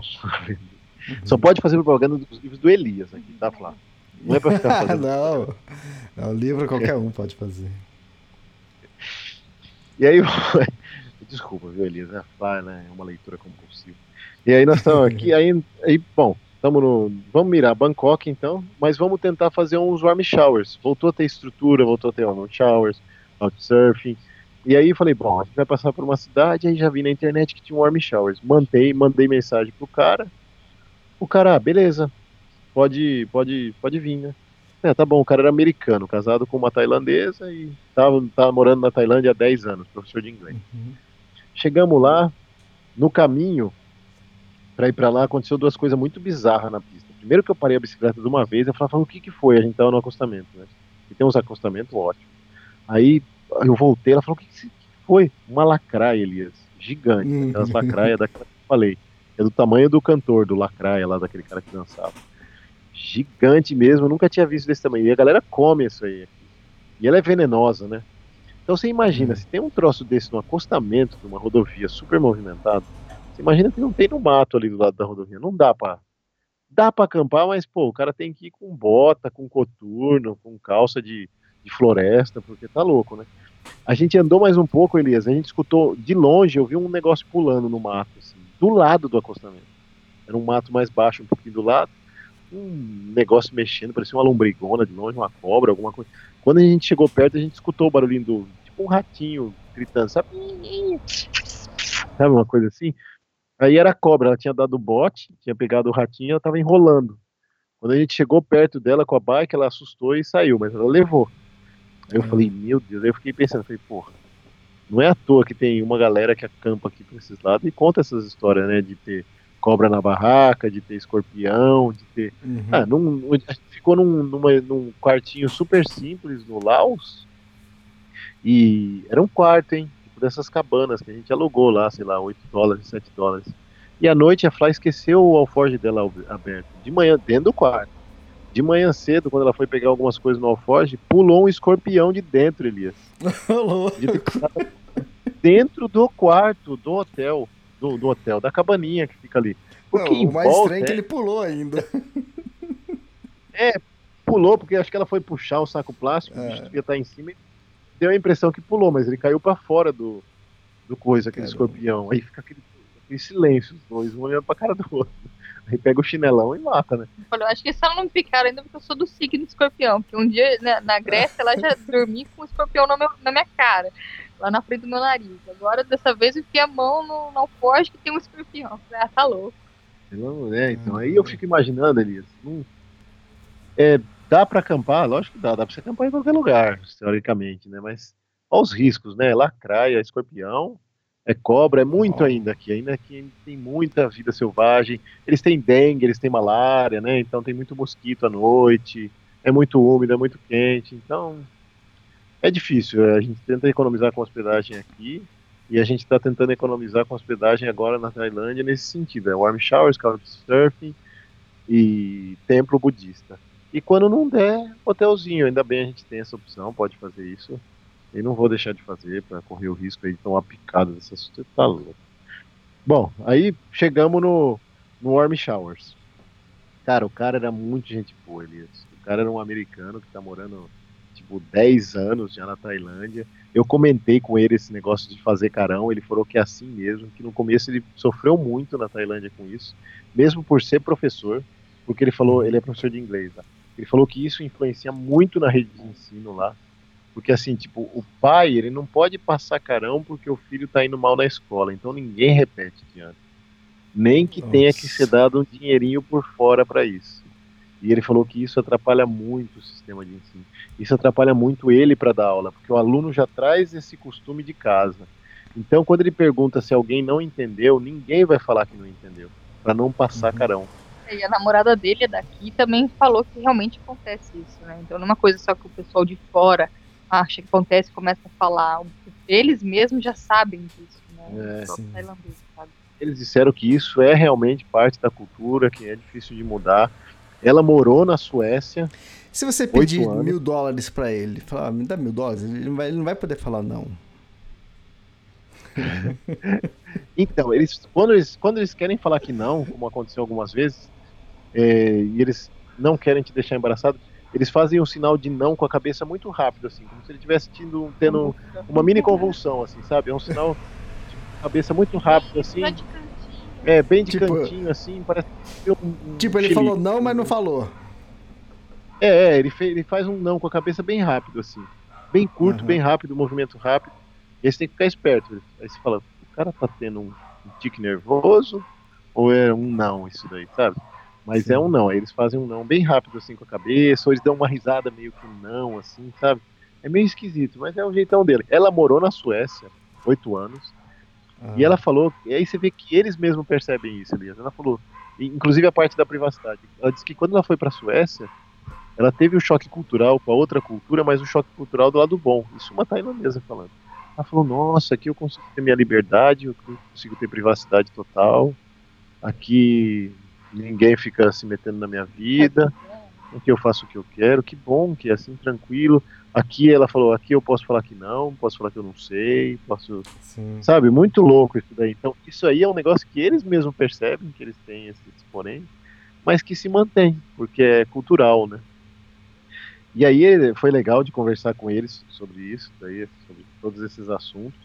E no outro dia de manhã, como ele era professor de inglês, ele pediu pra gente, a gente foi na escola também, conversou com os, com os alunos dele lá, foi muito legal, mostramos alguns vídeos, mas aí, diferente dos outros países, Elias, o que acontece lá é que os alunos também interagem menos. Porque eles têm vergonha de passar carão, então eles não respondem nada quando você pergunta, eles uhum. nunca vão falar que não sabem, sabe? Os caras, eles trazem de casa, mesmo sendo crianças pequenas, eles já já tem esse hábito. Acho que repete, né, o que o pai e a mãe faz. E Aí a gente pediu um warm showers para outro dia, também foi positiva a resposta. Era um cara, mas esse cara ele é tailandês, ele é dono de uma escola e ele não tava. Ele falou: "Olha, eu não tô, mas eu vou, eu liguei para um funcionário da escola e ele vai abrir para você". E a gente foi a Estradão, pegamos Estradão até outra até outra cidade. Aí a gente nesse dia a gente não precisou dar aula para ninguém, foi um sábado também que a gente chegou, não precisou falar com o aluno nem nada, já era final de tarde. E aí o cara deu uma sala para nós, Elias, gigante assim. Colocamos nossos isolante que eu comprei no Vietnã no chão. A gente também dormiu na casa do outro, o Warm Shower também dormiu no isolante. E foi bom. Foi não senti dor no ombro, isolante autoinflável uhum. mais alto do que a gente tinha. Ele é um pouco mais alto do que os tradicionais. Eu acho que eu já vi uma foto sua com esse isolante, mas eu não Isso, tenho é. certeza. É... Ele tem 10 Eu acho que é uma foto.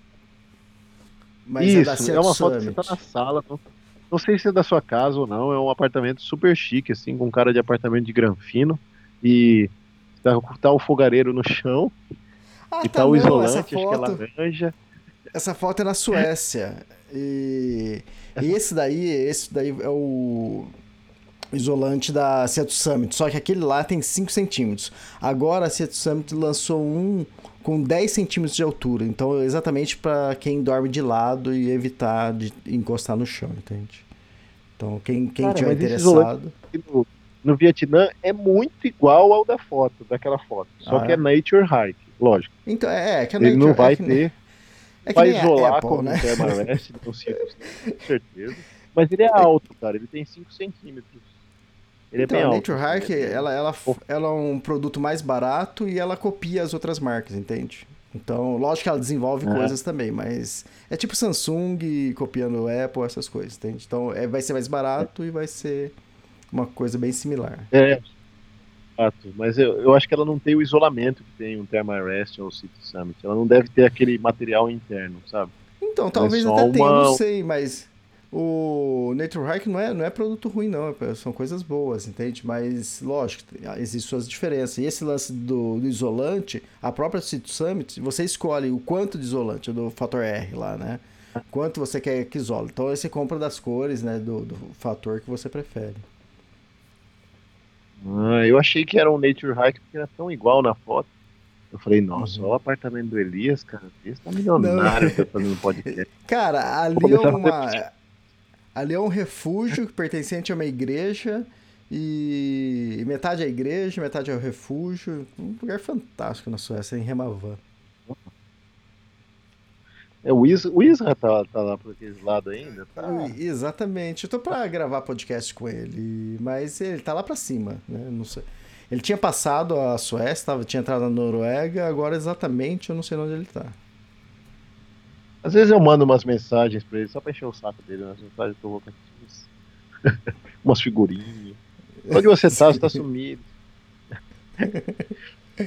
fala com seus amiguinhos, fala com seus amiguinhos. É ah, então. Mas voltando aqui. É, essa foto aí. essa foto que você tá falando é exatamente do livro com Slender. que vocês ah, podem comprar então no, é. extremo. Não é isso mesmo.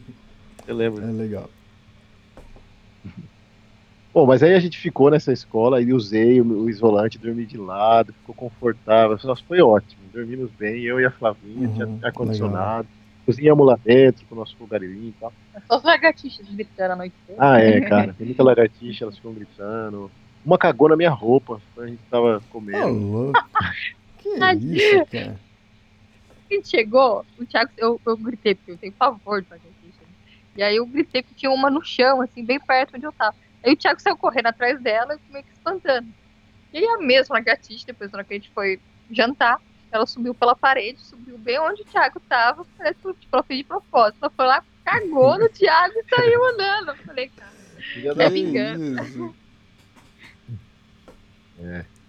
É foda, Bom, aí falei, bom, para a próxima parada, Bangkok. E aí eu falei, nós vamos fazer um esticadão da, de, dessa cidade até, até, a, até a casa onde a gente está, em Bangkok, o apartamento onde a gente está, são 70 quilômetros. E sendo que 20 desses quilômetros é, é, dentro da cidade de Bangkok. A cidade de Bangkok é enorme. E é um trânsito assim, e a gente matando, e eu falei, seja o que Deus quiser. Aí eu pus no GPS, Elias, para pegar estradas menores. Eu falei, eu vou sair das highways. Não que as highways sejam ruins, mas conforme a gente começou a se aproximar de Bangkok, o, o, trânsito ficou muito intenso e aí muita gente começa a parar nos acostamentos, porque começa a já ter loja, coisa que conserta carro, e aí você tem que desviar dos carros que estão parados, você tem que entrar na pista, começou a ficar muito desconfortável, assim, você começa a ficar muito tenso, né? Aí peguei umas pistas ruins pra caceta, assim, uma buraqueira, mas pelo menos a gente foi tranquilo, sabe? Eu ligo lá o. Eu ligo um radinho que a gente tem, uma caixinha de som, é, uma JBL lá de, de Bluetooth, coloco no celular umas musiquinhas que eu baixo do YouTube e ponho lá e vamos, vamos escutando e, e vai indo, né? E aí aconteceu um negócio incrível aqui em Bangkok. Você fala, porra, mas você foi para Bangkok, você tem um apartamento, onde você tá, né? Quando a gente tava na Pamir, na Pamir, lá no Tajiquistão, no lago de Caracu, que é no, no uhum. cu da Pamir, um lugar que não tem nada, que é um frio. A gente tava lá e a gente achou um guest house, uma espelunquinha, e por sorte era um lugar legal e ficavam outros viajantes ali. E a gente ficou duas noites. Na segunda noite que a gente ficou ali, chegou uns, uns carros, umas 4x4, com dois grupos. Num desses grupos tinha um americano, um cara do Canadá e uma moça lá, eles estavam juntos, e no outro grupo era, um, era uma galera mais velha, assim. Era um grupo de, um, de uns caras, eles eram todos gays, assim, eles estavam viajando juntos. E os caras super divertidos, né? Super animados. Esses caras são muito engraçados, né? E eles sentaram ali, tava eu e a Flá, e eles começaram a falar bobeira, e a gente ficou amigo de um italiano, que era um dos mais falantes do grupo. E a gente ficou amigo, o cara divertido, aí trocamos contato. Aí ele falou: pra onde vocês vão depois, né? Eu falei: ah, a gente vai pro Sudeste Asiático depois. Ele falou: ah, eu moro em Bangkok há muitos anos, tenho um apartamento. Entre em contato comigo quando vocês estiverem lá por perto e talvez vocês fiquem em casa, dá certo, tal, se eu estiver por lá. Eu falei: ah, beleza, né? E nunca esqueci, sabe? Era um cara bacana, sempre. E aí, de vez em quando, quando a gente estava chegando perto, eu mandava mensagem para ele, ele chama Alessio, né? falava, Alessio, estamos chegando aí, mandava em inglês, né? E ele, ah, Belo, tchau, Belo, manda mensagem quando estiver mais perto. E sempre assim, ele é muito engraçado. Né? Ou ele me chama de Belo ou ele me chama de piranha, que é a palavra que ele aprendeu no Brasil. Ele chama a gente de piranha. É o piranha. É o piranha, é o piranha. Aí beleza, né? Ele é muito engraçado, cara. Aqueles gays super engraçados. E aí, beleza, quando o fui chegando perto, ele falou, não, eu vou estar tá lá. E quando que vocês estão? Falei, ah, acho que a gente vai chegar aí pelo dia 2. Não, vem, esse aqui é o endereço. Aí ele mandou a localização, né? Aí eu falei, ah, Flávio, vamos ver onde que é esse lugar, né? Coloquei a localização, joguei no GPS. Chama Ascot é, Saturn. É um lugar assim. Quando eu coloquei no Google Maps, que eu vi o lugar, Ascot Saturn, Bangkok. Pelo amor de Deus, Leandro. Que isso, cara. Lembrei. É, lembrei na hora daquele filme Se Beber Não Casa, né? Falei, não, vai dar certo. O naipe do lugar, vai, né? puta, aí a gente chegou aqui, a gente chegou depois de 70 km de pedal, pegamos uma estrada esburacada, depois entramos aqui em Bangkok, aquele trânsito, aquele caos, chegamos aqui, um negócio, sabe, que você olha para cima, você não vê o final do prédio, assim, lá em cima, só falta ter o King uhum. Kong lá em cima. Você fala, que que é isso, né, cara? É muito chique, a gente sujo, fedido. Aí eu parei aquela bicicleta, sabe quando os, os manobristas olham com você assim, aquela medida? Você errou. De baixo em cima, assim, do tipo, do jeito que, que, que esses homeless estão fazendo aqui. E, a, e aqui em, em, Bangkok já é muito comum isso. Na Tailândia você tem muito isso, né? Que é o que você até fez aquela brincadeira dos backpackers, que você postou isso. aquela reportagem. E tem muito, realmente, moch, é, mochileiro aqui. Uhum. É, mas tem muito esses. E, e, o mochileiro, assim como a gente que viaja de bike, depois de um dia a gente tá detonado, né? Acabado. E normalmente mochileiro e viajante de bicicleta não fica num hotel quatro, cinco estrelas, numa das regiões. Aqui é que Bangkok é regionalizado, ele não tem um centro, assim, ele tem regiões. Então aqui é a região dos joalheiros e a região comercial de Bangkok, bancos e tudo é aqui onde a gente está. Depois tem a região dos backpackers, que é a região dos turistas, dos viajantes, é um outro bairro. Depois tem o outro bairro, que é o bairro onde tem as feiras, Chinatown, não sei o que. Então é meio dividida assim a cidade. E aí, tipo, essa galera não vem pra cá, pra onde a gente veio. Então, tipo, o, cara, o cara do tipo, onde vai esses dois aí, tipo, e como que eles vão uhum. ficar aqui, né? Se eles têm noção de quanto custa um quarto aqui, né? Aí entrei, né, meio sem graça, mas eles sempre são, são sorridentes e educados. Aí fui lá na, Falei, olha, um amigo meu, falou pra eu vir aqui, ele me deixou a chave. Ela falou, não, aqui é o hotel, sua amiga é do. Eu falei o número do quarto, ela falou, é no condomínio, Ah, ali do lado, tá. na recepção, uma do lado da outra, cara. Aí eu fui ali, aí falei a mesma coisa na recepção, você falou, ah, não, tá aqui. Aí tinha um envelope super bonito, né? E aí lá dentro tinha um cartão, que é o cartão para você usar no elevador, e depois tinha uma Uhum. chave, que é a chave do apartamento. Ela falou, o senhor não quer que leve suas malas e tal? Falei, não, a gente leva, sabe? Puta, e é sempre assim, Elias, no dia que a gente vai chegar na casa de alguém, que é uma coisa chique, nossas malas estão tudo cagadas, sujas de barro, sabe? A gente tá todo nojento, é sempre o pior dia. E a gente chegou aqui assim, tudo sujo, sabe? As- Os alforjes tudo sujo terra. Aí a mulher, não, não, não tem problema. Aí mandou lá uma outra moça que tava toda vestida de, de- do hotel tal. Aí ela pôs a coisa naquele carrinho, aqueles carrinhos dourado, com brilho, com não sei o que. Aí entramos, pegamos um elevador, assim, só o elevador já era do tamanho dos, dos quartos das espelunquinhas que a gente paga pelo caminho. Bom, aí a gente pôs, pôs o cartãozinho, subiu, o vigésimo primeiro andar. O elevador vai tão rápido, Elias, que sabe quando dá até aquela dor no ouvido, assim? Deu. Eu falei, Nossa, que velocidade. Sobe de uma vez, assim, né? E aí chegamos aqui, aí, putz, aí é- o, o prédio, quando você entra assim no hotel, já, já é climatizado, é cheiroso, sabe? Tem um cheiro meio de chocolate, é outro nível, assim, né? Falei, Meu Deus, e a gente cheirando chulé, sabe? Aí entrei aqui no. E eles têm o costume de não entrar com o sapato, né? Aí eu falei, puta, Isso. se eu tirar o sapato aqui, Vai piorar. que o chulé vai sair. Aí ele sai mesmo, né, Elias? Ele tá preso ali entre a sola do pé e a borracha. Na hora que você tira, aí você E não, liberta, e não né? onde você pisar, a pegada vai ficar com cheiro de chulé. E a pe- pegada com cheiro de chulé. E assim, o apartamento do cara é todo encarpetado. E assim, ele é italiano e o marido dele é iraniano. Então você imagina um apartamento, é tapetes e tal, não sei falei, meu Deus, é tudo sujo. Aí a moça entrou, a gente agradeceu, eu não sei se ela queria gorjeta ou não, a gente também não. Aí ela foi embora. Aí, aí beleza, trancamos a porta, eles não estavam. Aí mandei mensagem pra ele, falei, cara, o seu apartamento, meu, muito obrigado, pelo amor de Deus, não sabia que era isso. Aí ele falou, ah, Belo, fica tranquilo, tem uma. desfruta aí, aproveita. Tem até um quadro especial no quarto de vocês, que é pra vocês se empolgarem, né, tal, não sei o que. Eu falei, "Hum, já vem. Depois eu vou mandar a foto pro você, Elias. Na hora que já chegamos no quarto, tem um quadro, Elias. É gigante. É gigante o quadro. É um quadro assim, de dois caras se pegando. Assim, um por trás do outro, sabe? Pelado. É muito engraçado. É muito engraçado, cara. Parece, sabe aquele filme Gaiola das Loucas? Parece que a gente Sim. entrou naquele filme Gaiola do apartamento. É todo estilizado. Tipo, no quarto tem esse quadro, aí no outro, no banheiro tem um quadro de uma. Tem um quadro assim, aí tem uma pelve de um cara com pênis, assim, aí no outro, na sala tem não sei o que. É bem assim, bem. É muito engraçado.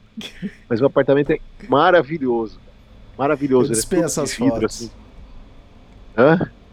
Eu dispenso as fotos. Ele é tudo. Ele é tudo de. Ele é tudo de vidro por fora. Mas essa foto depois eu te mando aqui. Ele é todo. Esse aí eu não, não atualizei essas. Não cheguei aqui em Bangkok ainda também. Você Ele mandou é uma todo de foto, vidro pra mim, da, da vista do... Ah, mandei, isso, essa aí. Cara, é maravilhoso o apartamento. Maravilhoso. Você vê Bangkok quase inteira aqui no alto. E assim, a gente nem Maravilha. acreditava. assim, Meu Deus. E aí a gente ficou aqui, e aí ele chegou à noite, ele falou, ele chegou, ele e o marido dele, ele chama Alessio, o marido chama Mariar. Aí eles chegaram, levaram a gente pra jantar fora, e aí levaram a gente num bar, Elias. Porra, daquele Hum. do lado. Aí ele falou: "Aqui, vocês querem comida tailandesa? Eu falei: ah, queremos, né?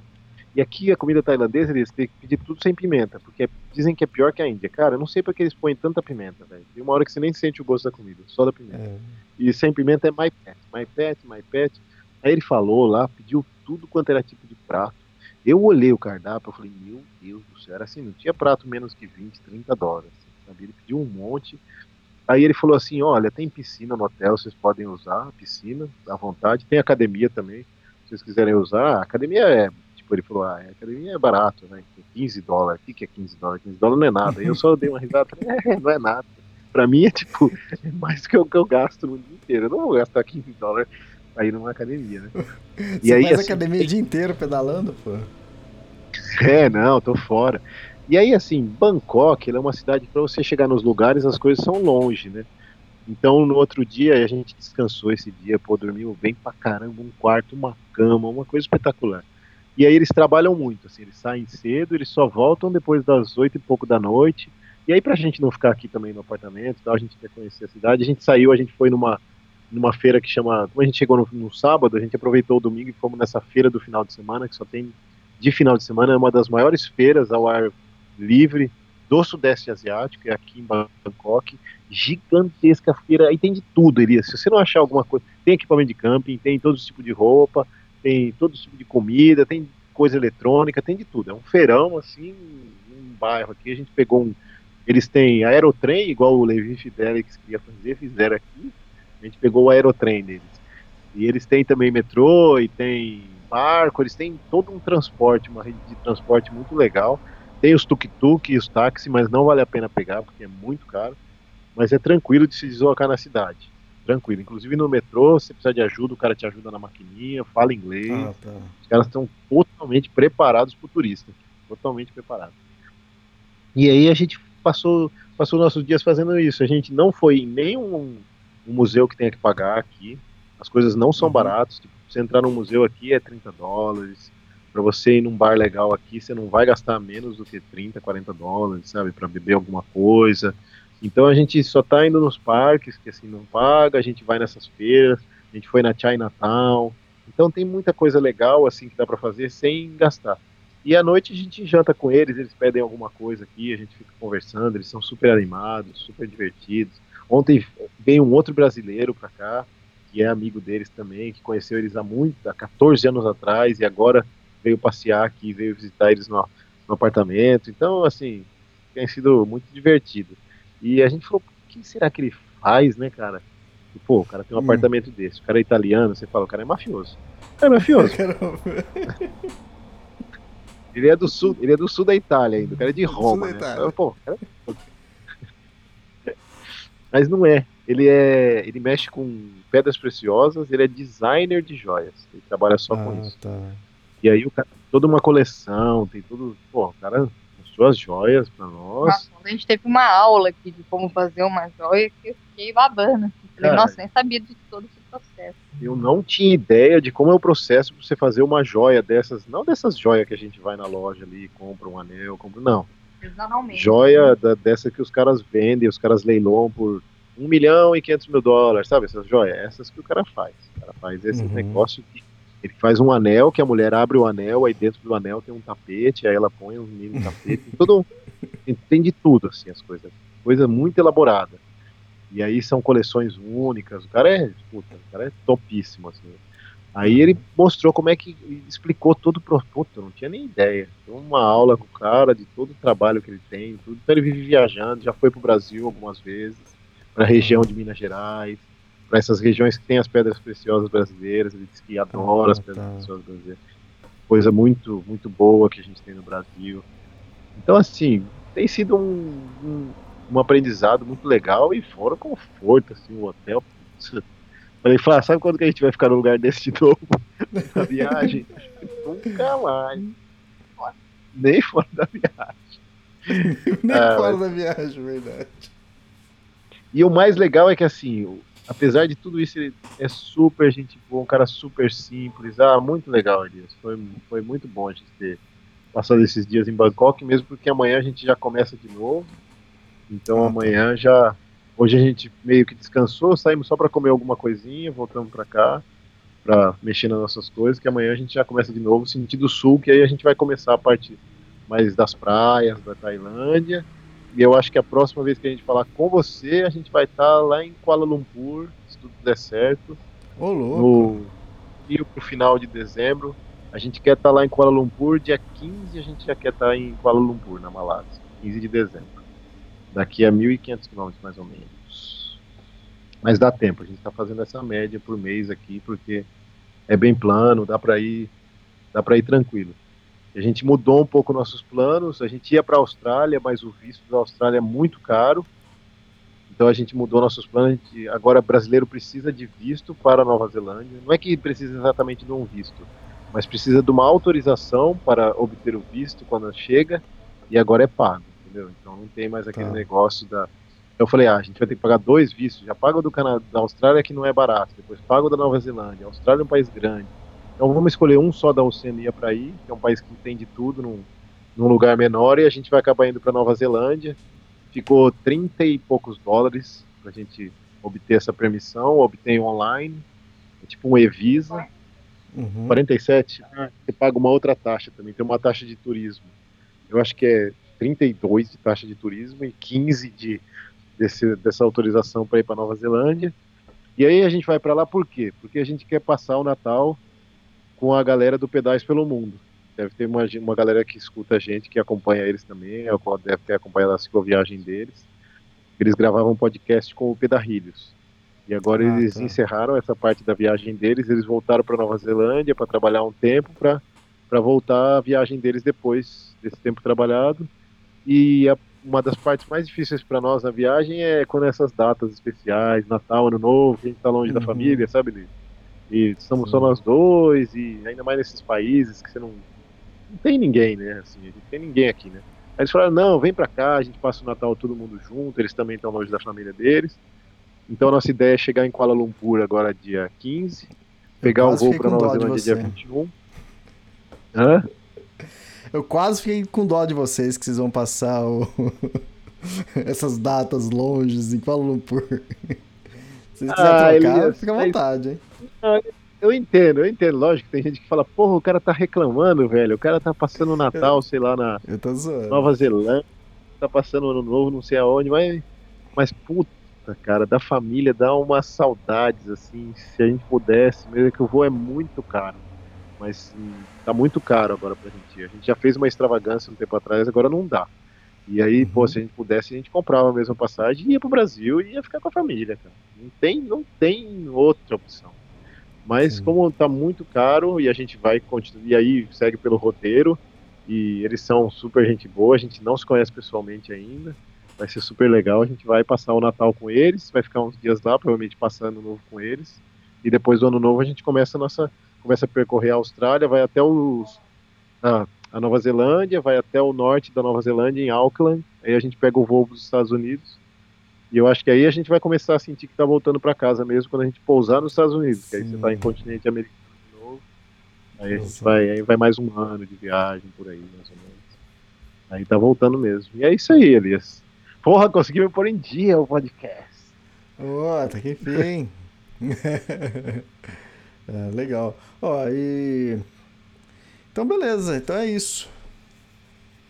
Foi um podcast de 2 horas e 50, longo, mas pelo menos colocamos em dia, né? Obrigado pela sua paciência de falar tanto. Ah, mas. Manhã. Já tá na hora do almoço. Já tá já. na hora do almoço, já, né, Elias? já, já tá quase, cara. Beleza, Cara, valeu então é mesmo, obrigado. Tá, legal. Eu sei falar obrigado, obrigado em, em, em, Como é que fala? Em tailandês. Kapun krap. É, pra homem, kapun É, pra, pra homem, homem fala kapun krap. E mulher fala? Kapunka. É, tem que dar uma esticadinha. Kapunka.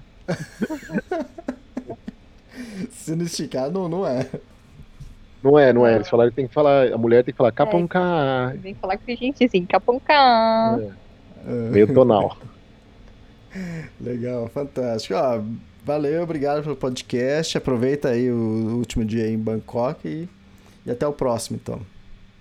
Até o próximo, Elias. Um abraço. Tchau, valeu, tchau. Obrigado. Tchau, tchau. Feliz Natal. Vai chegar ainda. Falou, tchau.